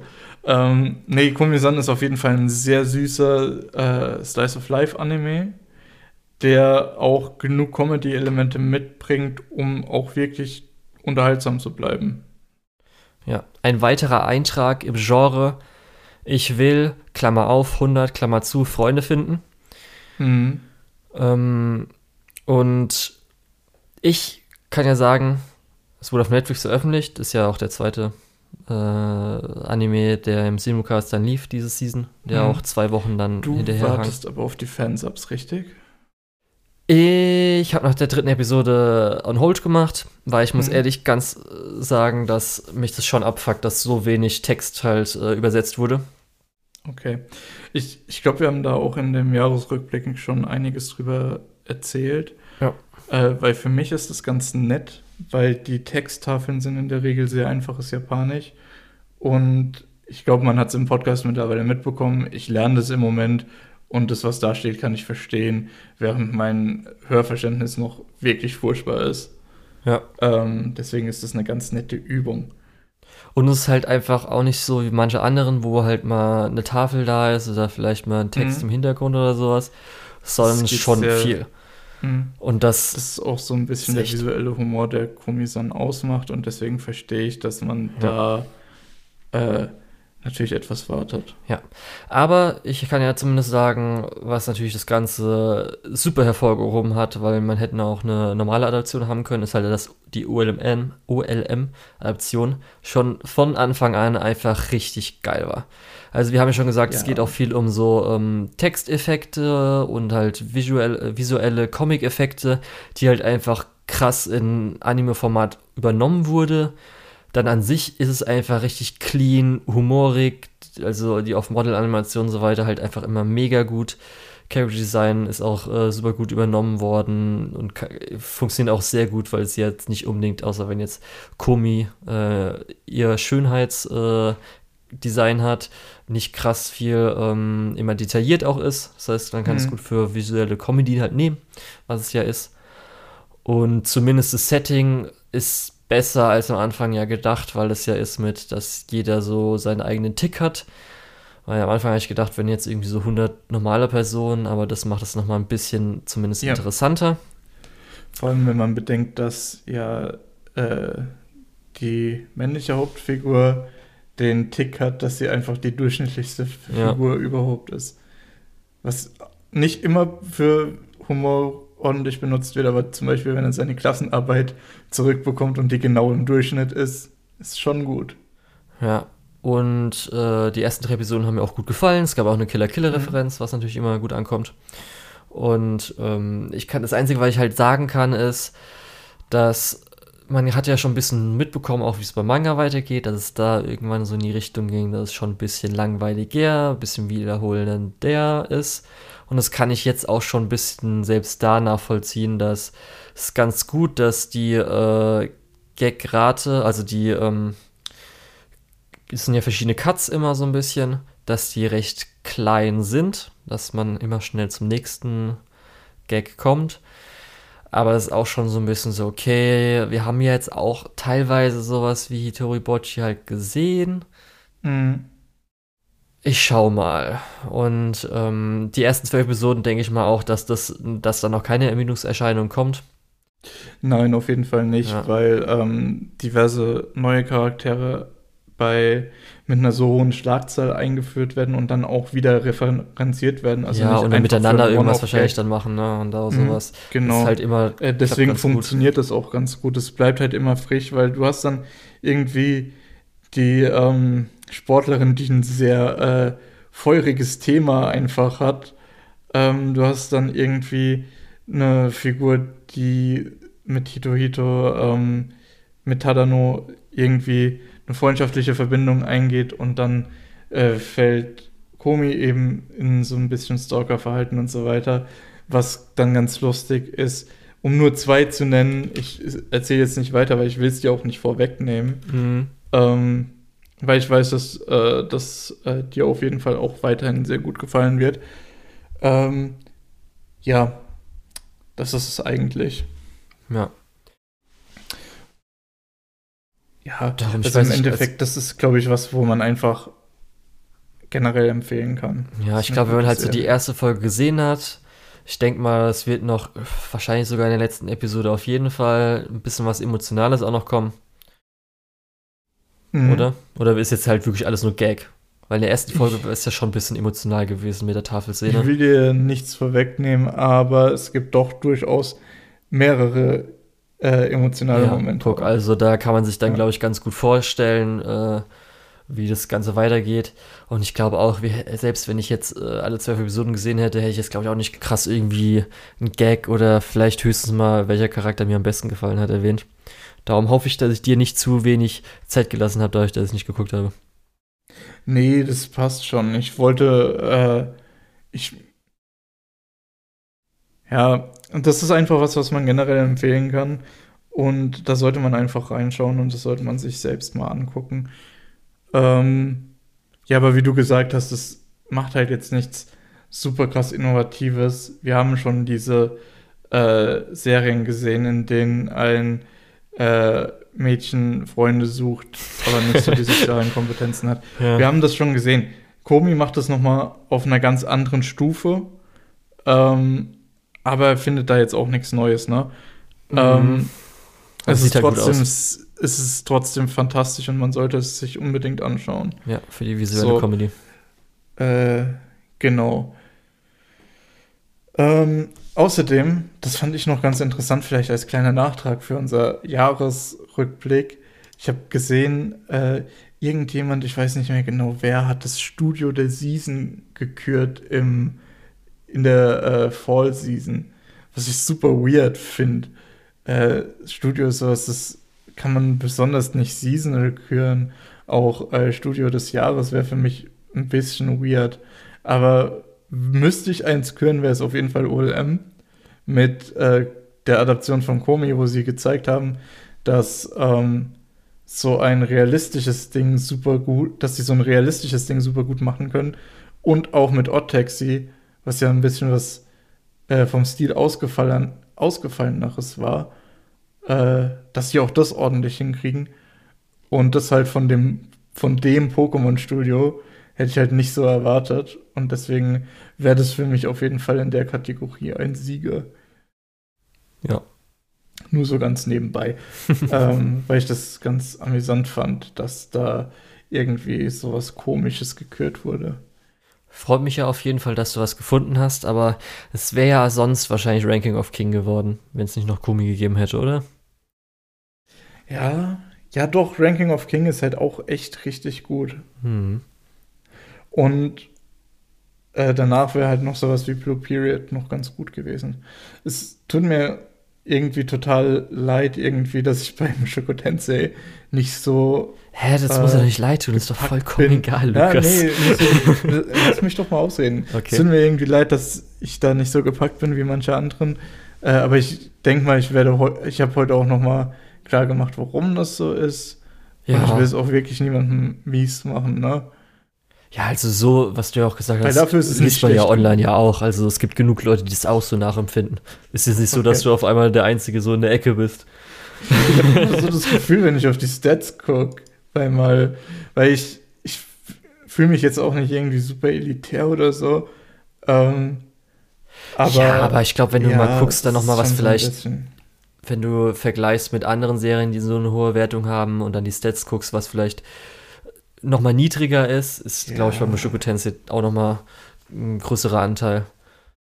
Ja, naja, auf jeden Fall. Ähm, wenn ihr nur eine Sache aus der Season guckt, guckt Komisan und schummelt ein bisschen und guckt dann für diese aktuelle Season Ranking of Kings und dann werden wir uns einig. okay, so kann man es natürlich auch machen. Ich dachte eben schon. Ah, ich verstehe deine. Ja, Gut. Ja, und dann in zwei Wochen sprechen wir über die aktuell laufende Season. Ja, das wird ganz das interessant, glaube ich. Die ist meiner Meinung nach sehr äh, polarisiert. Wir haben ein paar richtig krasse Sachen und, und sonst halt gar nichts. Ja, ich hätte eher gesagt, wir haben ein paar Sachen. Punkt. so kann man es natürlich auch ausdrücken. Aber ich glaube, da sprechen wir in zwei Wochen noch mal im Detail drüber. Ja. Äh, und jetzt verabschieden wir uns. Ja.